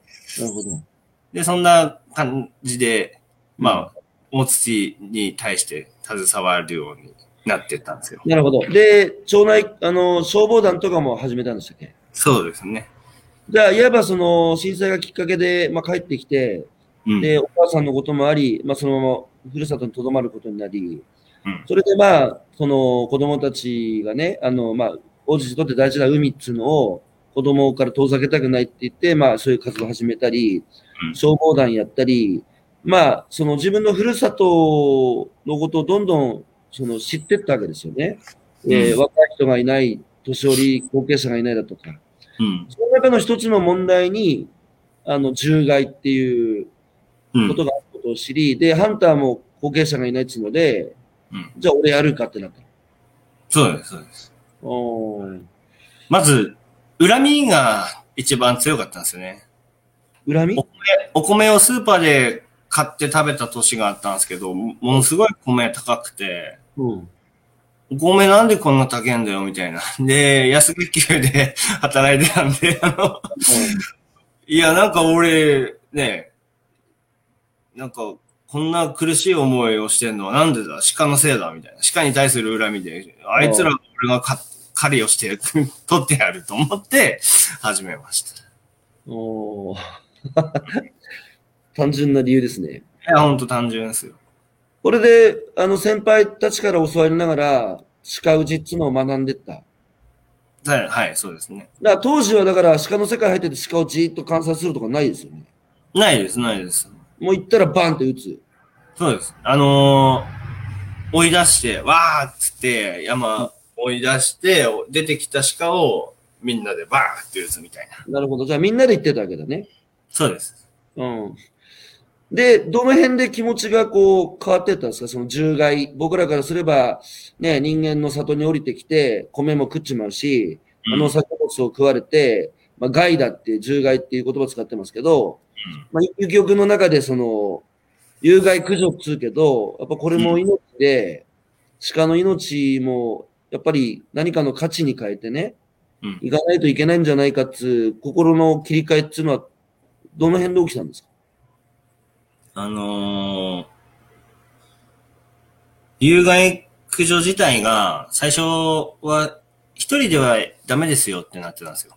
うん。何人以上でやりなさいと、有害駆除。うん。うん。なんでみんなでやって撮ってたんですけど、うんその、後に1年か2年くらい経ってから有害駆除一人でやってもいいですよってなったんですよ。うん。で、一人で行くようになって、うん。で、バンバンバンバン取ってたんですよね。40頭とか取って、取っても食べきれ、食べれないから、そんないっぱい。まあ、そのまま焼却炉ブーンって言って、焼却炉投げるみたいなことやってて、あれなんか俺、何やってんだろうと思って、途中で。で、ね、家族とナイトサファリだって言って、山にい夜ね、行って、鹿見て、あ、可愛い可愛いとかね、嫁とか子供たちが言うの聞いて、うん、可愛いよなと思い、俺も思いながら、これパパこれ撮ってんのみたいな。かわいそうなことしてるみたいなこと言われながら、全然響かなかったんですよ。かわいそうなことしてるなんて言われたの。うん。こいつら悪いことするんだ、みたいな。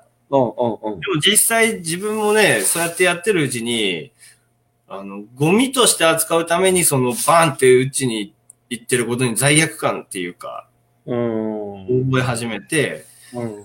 俺なんか、バチ当たんだろうな、いつか。うんうん一つの命、ね、獣害だって言ってんのも人の都合だし、うん。まあ、そもそも、なんかこんな、増えたのってどういう理由があるんだろうみたいなことをうん考え始めて。うん。で、そしたらまあ、その、鹿の適正疼痛をえー守るためっていうかね、その、うん。あんまり少なくならないために捕獲するのを制限してたっていう。うん。なんだけども、今となってはハンターの高齢化とかハンター不足で、うん。えー制限どころかどんどん増えすぎちゃってる。うん。で、そういう問題が、こう、要は、いろ、いろんな状、うん、比例うん。してたんですよね。うん。で、それどっかで歯止めを聞かせなきゃいけないんだけども、もうどうにもならないような状況なんですよね、今現在。うん。うん。あただ、これ、奪うからにはなんか、ね、価値のあるものにつなげれるんだったら、うん。やる、やりがいはあるなと思って、うんで、町に相談に行って、うん。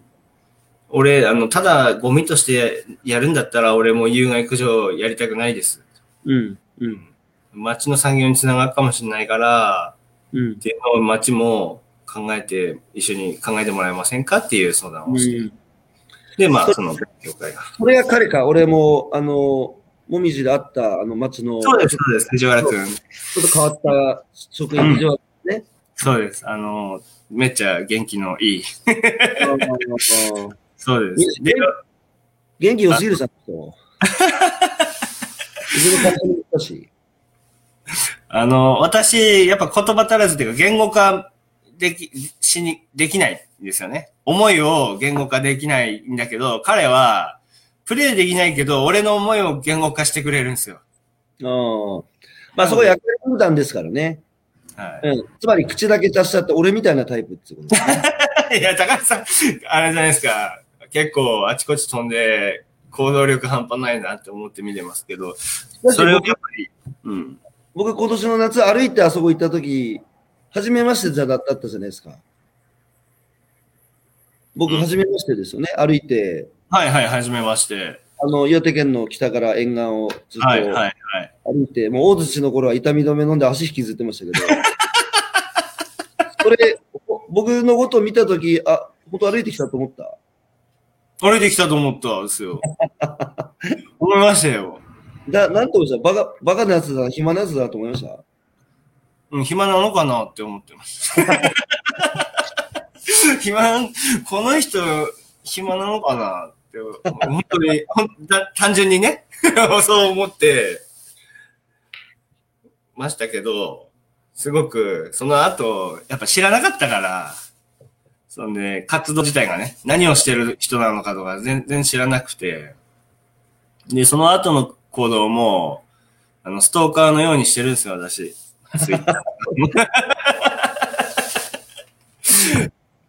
理解しました。ああの、鹿、鹿の生態観察をして鹿を理解してたように、高橋良之の生態観察をし、そうです。この人こういう感じの人がっていうのを少し理解した。理解しました。はい。嬉しいです。ありがとう。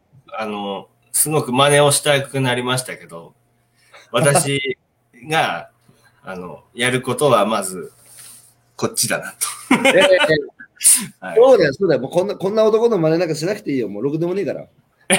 いや、そういう人増えたら、世の中良くなります。いや、そうなんだよ。俺も言ってるんですよ。今の世の中ね、あの、変な大人が少なくなった。昔はもっとね、俺みたいな変な変わったやついっぱいだと思うんですよ。ねえ、変だっつうのは、やっぱり、ご我が道をね、人がなんつうが俺こうなんだって言って、うん。あの、もう生き切ってる、あの、もうわ、うん、自分の好きなことしかしないやつ。で、そういうのがゴロゴロいた頃っていうのは、子供から見ても大人の社会って面白そうに見えたと思うんですよ。うーん。だけど今やっぱり、ちゃんとした大人しかいないので、うん。みんなちゃんとして、みんなこう、ぐなんつうか、ロボットみたい。みんな同じ顔に見えるね。はい、はい。でみんなため息ついて、はぁ、つって、文句ばかりでき生きてるので、うん。こんなつまんなそうに大人が生きてたらよ、子供が社会に出るの楽しみ持てないじゃん。いや、そうですね。うん。だから、やっぱ子供どうこうじゃなくて、俺らがどういう背中見せるかしかないはい。はずなので、うん。まあ、ちゃんとしないように心がけてました。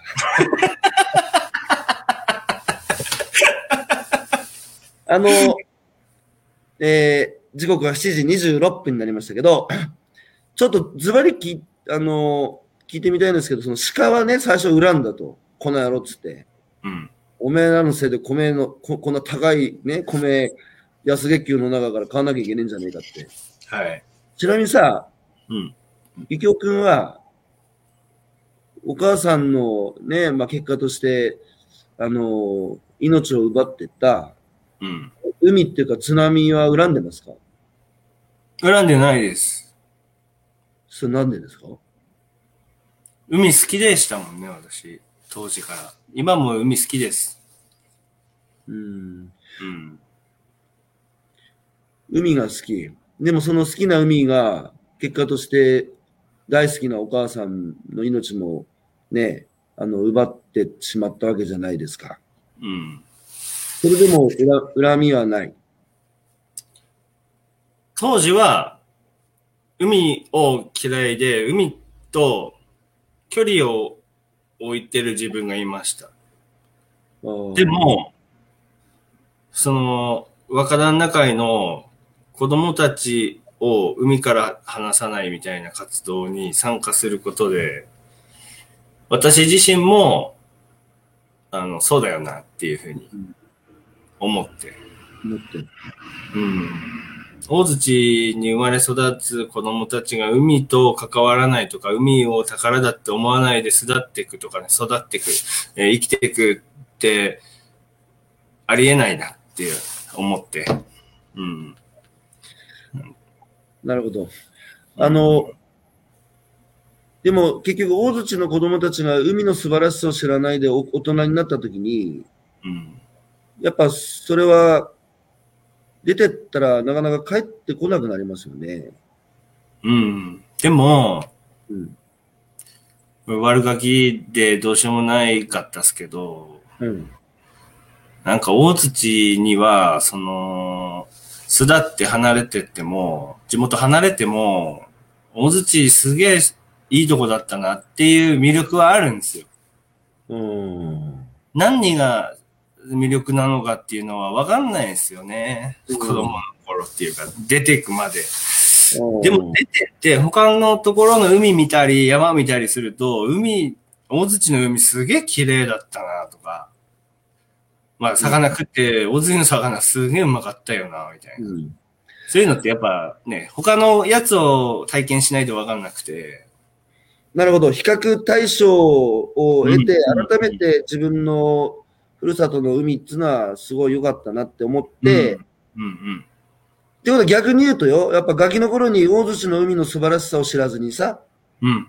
外出ちゃったら、あの、そういうことにはならないってことですよね。そうです、そうです。なんで、幼い頃からその自然、大槌の宝だって、今ね、私たちが言ってる山の恵みでも、海のね、恵みでもこうね、身近に感じてもらって巣立っていってもらうと、なるほど。全然違うのかなと。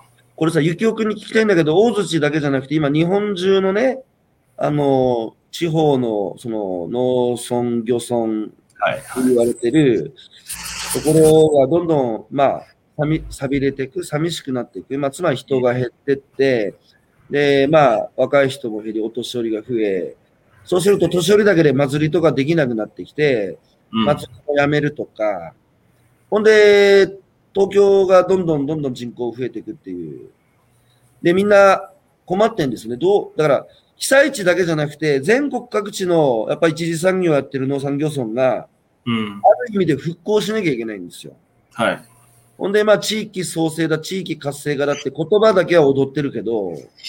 実際に、実際にね、ゆきおくんが大槌に帰ってきてさ、こう、なんとか大槌を元気にしたいっていう気持ちでさ、活動してるときに、うん。なんで地域がこんだけね、田舎がこれだけこう寂しくなってしまったんだろうって、俺もよくわかんないんだけどさ、なんでみんな東京に来て田舎がこうやって寂れたのか、なんでだと思う？うん。私のせ、なんですか、同級生とかもすごい、まあ私自身も都会に若い時憧れましたけどね。うん。っていうのは、やっぱり、その地域のいいところを伝える世代が、なんかいない時期があったんじゃないのかなって思うんですよ。うん。私幼い頃に、私は野生児だったんで、海でもあ遊んで、山でも遊んで、うんまあ、なんかテレビゲームなんか全然しなかったんでね。で、大土の良さを知ってたんですよ。うん。自然と。うん。で、私子供の頃に、大津の自然の良さを伝える大人がいなかったんですよ。そういう若者がいなかったんですよ。はいはいはい。そんな今の、の若旦那会みたいなね。のがなかったんですよね。うんそういう世代が。なそ要は、地元残ってる若者も、若者も、なんか他人のために何かするとか、次の自分たちの、なんかね、子供たちが大人になった時のことなんかそんなに考えてないです。うん。私たちが子供の頃の、えー、父親、母親も、言ったら、そんな活動めんどくさがってやってなかったんですよ。うん。でも、ばあちゃんはすごいやってたんです。うん。なるほど。なるほど。うん。あの、この前もね、ある、旧四国行った時に言われたっすよ。高知だ。うん。結局、今の上の世代って、親の世代は、うん。こんなとこ行っても食えないから出てけって言って、うん。うん。うん。ほんで今、家族高齢化になって若い人いない、ね、若い人戻ってこいって言ってるけど、うん。追い出したの、その世代だった。そうなんですよね。だから、全部帰ってくるってことなんですよね。うん。だから、ゆきおくんたちはそうか、今は自分たちの世代が今度は子供の世代に、大槌の自然の素晴らしさとか、あの、を、やっぱ伝えようって、うん。ことを、あえて時間とってやってるわけね。そうですね。で、一回出ても、やっぱ帰ってきたいって思ってれば帰ってきますよ。あじゃあ、出て帰ってこないってことは、帰ってきたいと思ってないってことだよね。そうです。で、帰ってきたい、うん帰ってきたいって思うような経験を子供の時にやっぱし少ない、してないってことだよね。そうです。そうだと思います。うんいやー、あのーそうかそうか。あのね、えっと、九州の佐賀県に松島っていう人口40人の離島があるんですよ。お、40人。で、そこにね、えー、20代の若者が8人ぐらいいて全部島出身なんですよ。お空いたんじゃなくて一回出てったやつが帰ってくる。で、40人中8人が20代ってすごいでしょ？すごいですね。で、なんで帰ってきたのっていうと、あの、島が、やっぱ外出たけど、やっぱ島が楽しかったって。うんうん。ほんで、島は若い人が何か挑戦しようとすると、みんな年寄りが支えてくれるって言うんですよ。うーん。で、普通は若い人が何かやろうとすると、なんか叩かれるじゃないですか。うんうんうん。で、そこの島は年寄りたちが若い人の挑戦を応援するっていうから、はいはい。で僕その年寄りに聞いたんですよ。なんで若い人を応援するんですかって聞いたら、いや、だって、自分たち年取ったら、ね、やっぱり子供たちに面倒見てもらわなきゃいけない。足腰もやがて立たなくなるし、だけど、この島には施設がないから、あの、このままだと、その、本土のね、施設に行くと。そうすると、ここの海を見て最後を終えられないと。うん。ってことは、子供たちに面倒を見てもらわなきゃいけないから、だから子供たちを大事にするんだそうです。素晴らしい。一生懸命今子供たちのために頑張って応援すれば、最後子供たちは返してくれるはずだって。はい。だから、つまり、全部やったことが返ってくるってことだね。はい。なるほど。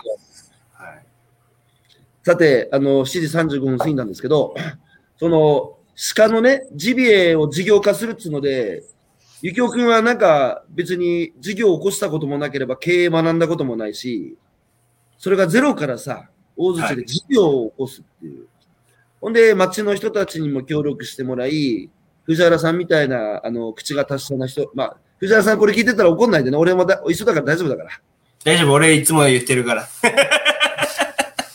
で、まあチームを組んで、まあ、株式会社もみじ。うん。もみじってつけた、あの、理由は何ですか？もみじは妻が考えました。あおの。うん。鹿鍋のことをもみじ鍋っていうし、うんもみじっていうその単語で連想されるのってなんかこう豊かな、実ってる秋の山を連想させるんで、なるほど。もみじにしました。しかし、あの、僕も去年の夏に歩いて大辻行った時に、あのね、えー、もみじの会社でも、あの、鹿を、あの時さっと炙って食べさせてもらったのかな。はい。ほんで、まあ、あと夜、釜石の、あの、岬かあの、カレーがクソカレーところ。で、おや、親父が、あの、最、最、最、最高の親父のいるところね。はい。あこでしゃぶしゃぶをさせてもらいましたけど、僕ね、本当に、うちの親父山の人だったから、営林署つってこ山の管理する仕事で、いつも山の現場の人たちと一緒で、俺もガキの頃連れてからで、熊のことがいつも食わせられて、俺もうさ、もう本当鼻曲がるぐらい食わせてなんて、それ以来野生動物苦手だったんですよ。もう先入観あって。はい。で、避けてたんだけど、まあ、あの、あの場でね、ああまあ、ちょっと1枚ぐらいだったら食うかと思って、一応口の中で言ったら、全く臭みがなくて、本当に美味しいなと思ったんですよ。ありがとうございます。で、はい。でその後いろいろ聞いて知ったんですけど、あの鹿っていうのは加工、いのその味を決めるのはね、まあ若い美味しい鹿を取るってこともさることながら、やっぱりいかにさばくか、あの、加工をスピードです。スピードですよね。あの、やっぱ早、早く加工しないと味は落ちる。味が落ちるというか、臭くなる。臭くなる。臭みが残る。それは、臭みが出る。はい。それは血ですか？血じゃないです。血も食材の一つだっていうふうにレストランのシェフとか言いますんで、えーと鹿って体温が高いんですよね。何度ぐらいも？40度近いっす。そん30な、うんそんな高いのみんなコロナじゃん。もう常になんかこう熱上がってるような感じですかね。で、いかに体温を下げるかっていうので、捕獲してすぐに、まあ、血抜きをするっていうのは体温を下げるために血抜きをするんですよ。ああ。あ、じゃあまあ、撃った後の話なんだけど、撃って、で、鹿をつ、その、引っ張りに行くじゃん。はい。その場で血抜きするんじゃなくて、まず鹿は軽トラに乗せて、お降りてくる。その場で血抜きします。あ、頸動脈かなんか切って。そうです。あのー死んでしまうと、完全にね、心臓が止まってしまうと、心臓のこのポンプが動かなくなっちゃうんで、頭か首を打って、ポンプが動いてる状態で動脈を切って、そのポンプの力を使って、あの、放血します。じゃあ、どこを狙って撃つかって、打ちどころも大事？大事です。どこが一番いいんですか？頭が一番いいです。うんまあ、即死だからね。即死、脳死で、まあうん、ポンプは動いて、なるほどで。、その、中途半端にこう、暴れないんでうん、肉に傷もつかないです。うん。その場でバタって倒れるんで。やっぱりその時、現場に行って、あの、手合わせて、あの、気持ちはね、最初反対になった時は、うんまあ、いわばとにかくバンバンバンバン打ってた時から、まあ、娘さんと子供と奥さんの言葉もあり、やっぱこれ、やっぱかわいそうだな、ゴミとして扱ってた俺どうかな、資源にしよう、町の力にしようって言ったあたりからやっぱ鹿に対してのこう、向き合い方も変わった。変わりましたね。はい。うん。はい。あの、まあ、ゴミとして扱ってる時点でも手は合わせてたんですけど、うん。どうか恨まないでくれよっていう。まあ、今は、今手を合わせるのはいただきますとか、まあ価値のあるものにしますんでっていう思いで手を合わせるんですけど、まあ、当時はもうバーンって打って、恨むな恨むなって、俺を恨まないでくれっていう、ナムナムっていう。じゃあ今は感感謝ですね。あの、ね命をいただくことに関してね。はい。それでその場で血抜きして、で、血抜いた状態で、えー引っ張ってきて軽トラ乗せる。はい。で、なぜ時間との勝負なんですか？あの、やっぱ体温が高いっていうので、で、うん胃袋、胃の、鹿の胃袋ってすごいでかいんですよ。うん。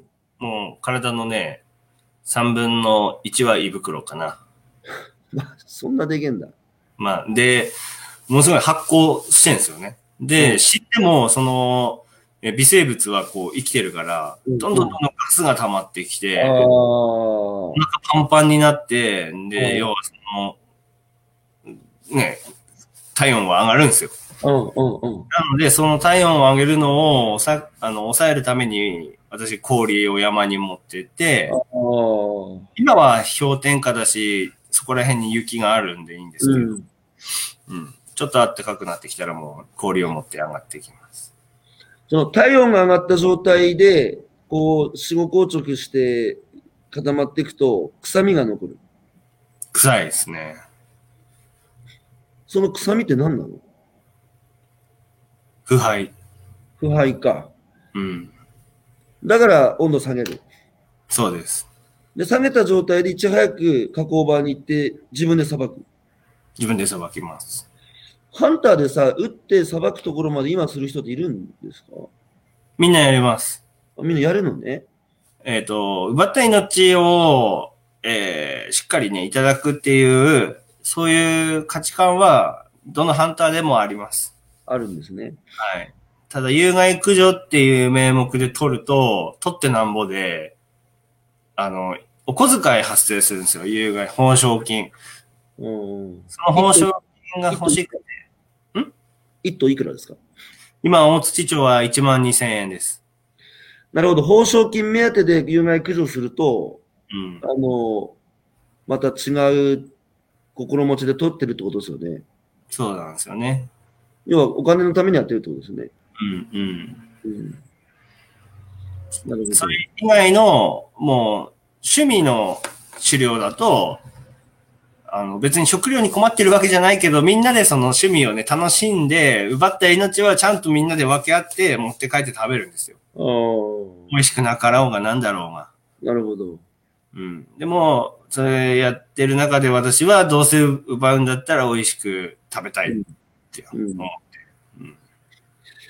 で、結構この事業を起こすにあたって、日本中のこのジビエを先進的に取り組んでいる事例を自分で連絡して、現場に行っていろいろ勉強してきたっておっしゃってましたよね。はいはいはい。それで、やっぱり、その、日本一うまい鹿を食わせてやるっていう、そういう気持ちで、全国回って何を学びました？あまず、あのーなんで臭いジビエが出回ってんのかなっていうのを。ああ、自分でも食ってみて、なんかくせえなと思って、うん。で、なんだその原因はっていうのを知った。それは、まあ、知りましたね。ややっていく中で、すぐは分かんなかったですよ、これは。さあ、今7時44分を回って、えー最後後半でその秘密に迫りますが、何でした？その臭みの原因は、あの、要は全国のいろんな事例見て、その秘密を知ったわけですよね。はいはい。その企業秘密を教えてもらっていいですか？楽しみですね。あの単純にあれですよ。世の中に出回ってるジビエ、硬い、臭い、うん。なんで起きてるのかなっていうのは、いろんなところを見てって、やっぱうんり、えー、スピードにこだわってるところの肉は臭くないんですよ。で、ただスピードにこだわってても、うんその個体の、うんえー鹿の年齢とかにこだわってないとうん、硬い肉は出るんですよ。なるほど。年齢とスピードにこだわれば、柔らかくて臭くない肉を提供できることに気づいたんですよ。あーただそれだけです。だから、だから若い鹿と、とにかく打ってから加工するまでのスピードだから、やっぱり自分のところに加工場を置くっていうことにこだわったんですね。すね。はい。さばき方とかは関係あるの？さばき方は、あのー、鉄砲やり始めて最初先輩方が教えてくれたやり方と、えー全国のジビエ事業者がやってるさばき方が、もうほぼ一緒です。なるほど。うん。じゃあ今日本で鹿、あの、いろいろジビエにしてる人たち増えてきましたけど、うんあの、若い鹿をちゃんと狙って、なおかつ自分打ったところから近いところに加工場があって、うんもう1時間以内、30分以内。1時間以内って言ってます。ただ、あの、山入って、車で5分のところで撮ると、うん。5分で帰ってこれます。ああれは遠くに行けば行くほど、やっぱ、鹿引きずってこなきゃいけないからね。そうなんですよ。なんで、あ大辻町の端、一番端っこで撮った場合、どんくらいかかるんだろうって測ったら40分かかったんですよ。おー。で、要は軽トラまで引っ張る時間とか考えて、うん。10分プラスで。で、1時間見とけば、うん。あ確実に自分が捕獲したものは食肉用として持って帰ってこれるなっていうので1時間以内っていう、もみじではそういう決まり事をつけました。でも、全国ではさ、その若い鹿を売って、その鹿を1時間以内に加工するっていう条件をクリアしてるところって、そんなに多くないでしょ？多くないと思います。あの、ジビエ事業者が捕獲からやっているうん。事例自体が少ないと思います。あの、要は、まあ、一貫してね。うん。そうです。指定管理で、で、ハンターが持ち込んでくるけども、これいつ取ったの？って、うん、さっきだよなんて、もう前の日に取ったやつ平気で持ち込んだりするんで、何の保証もないです、それは。というか、そこ分業してるところを、ゆうきょうくんは一人で全部やってるってことだもんね。そうですね。うん。いや、なので、まあ僕は実際食べて、あの、全く、本当に臭みがなくて、なんだろうな。いや、しかも、しかも牛とか豚とも全然違って、なんつうか、しつこくないし、あっさりしてて、でもコクもあって、本当に美味しかったんですよ。僕はね、まあ本当に、またね、あの、食べに行きますけど、あ。の、うん。その今度はね、その鹿の、もみじの鹿のジビエの価値を、やっぱこの、食べてくれる人、買ってくれる人がいて初めて、あの、浮かばれるわけじゃないですか。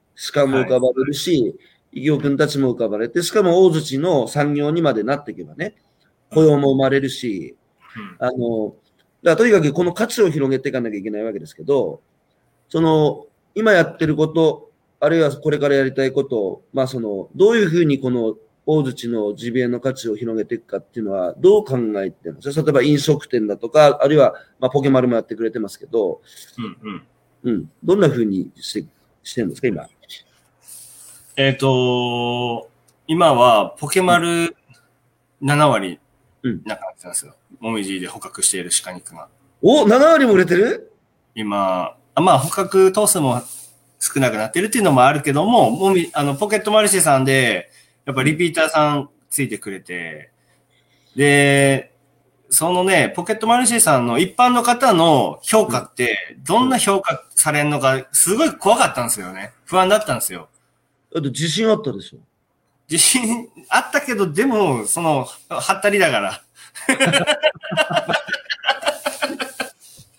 はったりなんで、じ実際は内心、え受け入れてもらえるのかな、みたいなのがあって。今ね、今、大上夏子さんって、あの、僕、震災後に出会った、もう、グルメなね、食にうるさいお姉様がいるんですよ。はい。その人からコメントでね、金沢さんのジビエは本当に美味しいですって今コメントをいただきました。ありがとうございます。あなっちゃんありがとう。夏子さんね、本当にね、あの、うん、もうね口うるさいっていうか、まあ、あの、おべっか使わない人なので、本心しか言わないからね、この人が美味しい、本当に美味しいんですよ。ありがとうございます。で、あの、ポケマルで個人のお客さんに送って食べて、どういう評価があるのか心配してて不安だった。はい、不安でした。ただ、うんあのーコミュニティの投稿で、うん自分が作った料理とコメントと送ってくれるじゃないですか。うんうん。それ見たらもう嬉しくて嬉しくて、うん嬉しいのと、あと、自信が同時についていくんですよね。ああ、やっぱ俺の今のやり方間違いじゃないと。間違いじゃないし、うんあの、やりがいをすごく感じて、うーん。いやもう、もう、毎日毎日寝不足でももう山行ってやるみたいな。やっぱりさ、自分たちの、こう、丹精込めて、まあ、その、取ってきた鹿をさ、加工してさ、で、それを実際に食べた人の声を聞けるっていうのは、やっぱりやりがいになるもん。なりますね、本当それしかないんじゃないですか？その食べ物を提供するって、もう、ただこれうめえから食えっつって、相手本当はうまくないのに、うめえ、おい、おいしいってこう、強制、なんかね、圧力で美味しいって言わせんのとさ、ちょっとやっぱポケットマネーさん違くて、まあ、正直な反応しかこ来ませんからね。はい。うん。なので、あ、ね夏夏子さんがベタ褒めしてますよ。とても丁寧に処理されているので、料理しやすいですって書いてますね。ありがとうございます。逆にお客さんから学ぶことありますか？うん、学びましたね。えー最初、あばらとか、そんなのも、あの、で、でかいまんまうん。送ってあげてたんですけど、こんなでかかったら調理できません、みたいな。あ、すいませんでした。まあもう、もう漁師の感覚でしかないから、うん。もう今はこんなちっちゃく刻んでね、うん。提供してます。だから、あの、お客さんの声っていうのはね、励みになることもあれば、時にね、やっぱりいい話だけじゃなくて、あの、いろんな指摘をいただくので、でもそれってクレームとかじゃなくて、うん、なんかうん。自分たちに足りない発想だとか、知らないことを教えてくれてるはずなので、はい。だから、あのね、漁師っていうのは確かに、あの、さ、取ってきたのをその場でさ、加工して、あうの、バッと焼いて食ってっていうことしか知らない人たちが、それを発想した後、都会のマンションの食卓では、どうやって料理するかなんて発想はないからね。ないんです。なかったんです。でもはいそこをいろいろ学んでる。今は本当学んでる ところです。ああ、よかったです。で、今後、まあそのリピーターも増えてきた。はい、今すごい増えて。あの、やっぱリピートされるのも嬉しいね。嬉しいです、本当で、リピーターは、うん。リピーターだっていうのをアピールしてきますもんね。どういうふうにアピールしてくるの？いや、あの、前回買わしてもらって忘れられなくて、リピートさせていただきましたっていうのがあると、もう3倍くらい嬉しいですもんね。普通に美味しかったですって言われるのの3倍嬉しいです。いやー、あの、ポケマルでね、あの、去年一番売った愛媛のあの柑橘農家さんは、自分で一切 SNS で集客したりしてなくて、お客さんにはお客さん連れてきてるんですよ。はい。うん、だから、やっぱリピートしてくださるお客さんっていうのは、本当に、ゆうくんたちの価値をね、ちゃんと理解して認めてくれる人たちなので、やっぱり大槌のそのジビエ、新しい事業で、それが、えーうまくいけば新しい声も生まれて、若い人がゆきよくに憧れればね、あの、だって、大槌にながらにして、直販通じて都会の人たちと、やっぱり人間関係作って、で、やっぱ直販っていうのは繰り返していくと、もう人と人との付き合いになって、生産者とお客さんっていうよりはやっぱ、やがて遊びに来るだろうし、大槌にも。うん。ただやっぱ人間としての付き合いになっていくんですよ。はい。そうすると、田舎にいながらにしても都会のこう、やっぱりいろんな異質な世界に触れてね、お客さんっていうのはいろんな仕事をしてる人たちだから、やっぱ視野も広がってね。うんで、その姿をさ、子供たちに見せてれば、何も今別に東京出なくたって、田舎にいながらにして、いろんな風に当たれるので、あの、で、それがさ、ちゃんと雇用になって産業になっていけば、大寿司を守ることにもなるので、まあ、つまり、都会の人たちの力も借りながら一緒に大寿司の宝を守っていくっていう活動だと思うんです。はい。なので、あの、ぜひリピーターはね、大切にしてほしいなと思いますし、はいその他、都会だけじゃなくて、やっぱ地元の飲食店とかにも今、こう出してるわけでしょ？そうです、出してます。はい。やっぱ地元の飲食の人たちも、こういう若い人が出てきたかっつうので、いや、うまい鹿だし、喜んでんじゃない？喜んでくれてます。はい。ねえ。ただ、まだまだね、あの、あの、頑張んなきゃないなってもう思ってます。うんはい。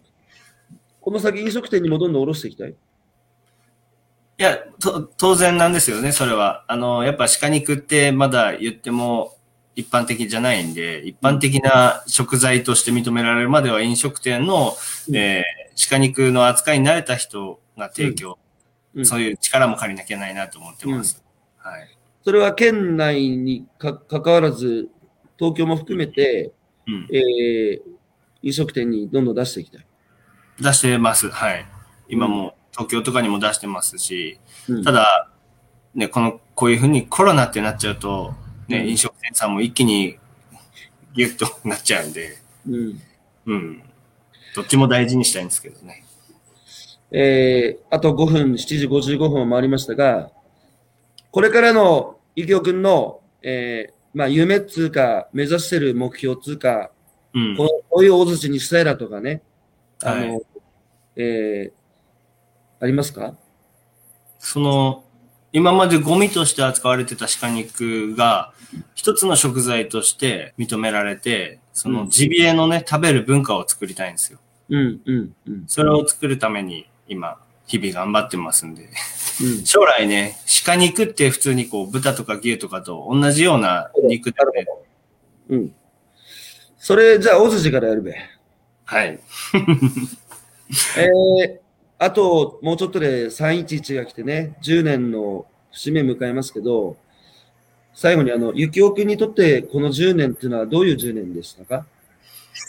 うーん。人としての成長って私多分、この10年で今の自分が作られていると思ってて、で、それまで他人のことなんか考えることもしなかったし、うん。なんで、なんか、ね、震災っていう、なんかね、すごい、すいっぱいの人が、たくさんの方が犠牲になられたんだけども、うん。それをきっかけに帰ってきて、私はその、大津市長の人たちが、うん。負けるかこのっていう、うん。歯を歯を食いしばって頑張ってるのも近くで見てて、うん。自分も影響を受けて、すごい変われたなと、うん。自分自身がね、変われたっていうふうに思ってます。うん。うんじゃあ、今年の311はさ、あの、もみじを立ち上げたのは去年の夏でしょ？5月、はい。うん。で、株式会社の今、代表取締役でしょ？名前だけですけどね。だけどさ、だけどそうやって、さ、新しい、その、一歩を踏み始めてさ、で、株式会社立ち上げて代表になって、で、その鹿を今全国に発送して、全国の皆さんからさ、美味しいって喜んでもらって、はい。まあ、いわば大槌の一つの希望の光にね、あの、なり始めてると思うんですけど、今年の311は、まあ、お母さんにさ、あの、新しいこと報告できんじゃないの？いや、そうですね。はい。あの、まあ、日々報告はしてるんですけどね。毎日、毎日お母さんとは、はよ話してる？あの、別にわざわざ仏壇で線香をあげたりはしないんですけど、思い出します。一日一回はなんかこう、思い出しますよ。お母さんのことね。はい。うん。そうですか。じゃあ、あとは、あの、ゆきおくんの背中をさ、あまあ、若旦那会って、ゆきおくんだけじゃなくて、大槌のね、20代、30代が一生懸命頑張って、やっぱり震災もよく聞くからね、あの、あの、沿岸の子が、海に近づかなくなったって。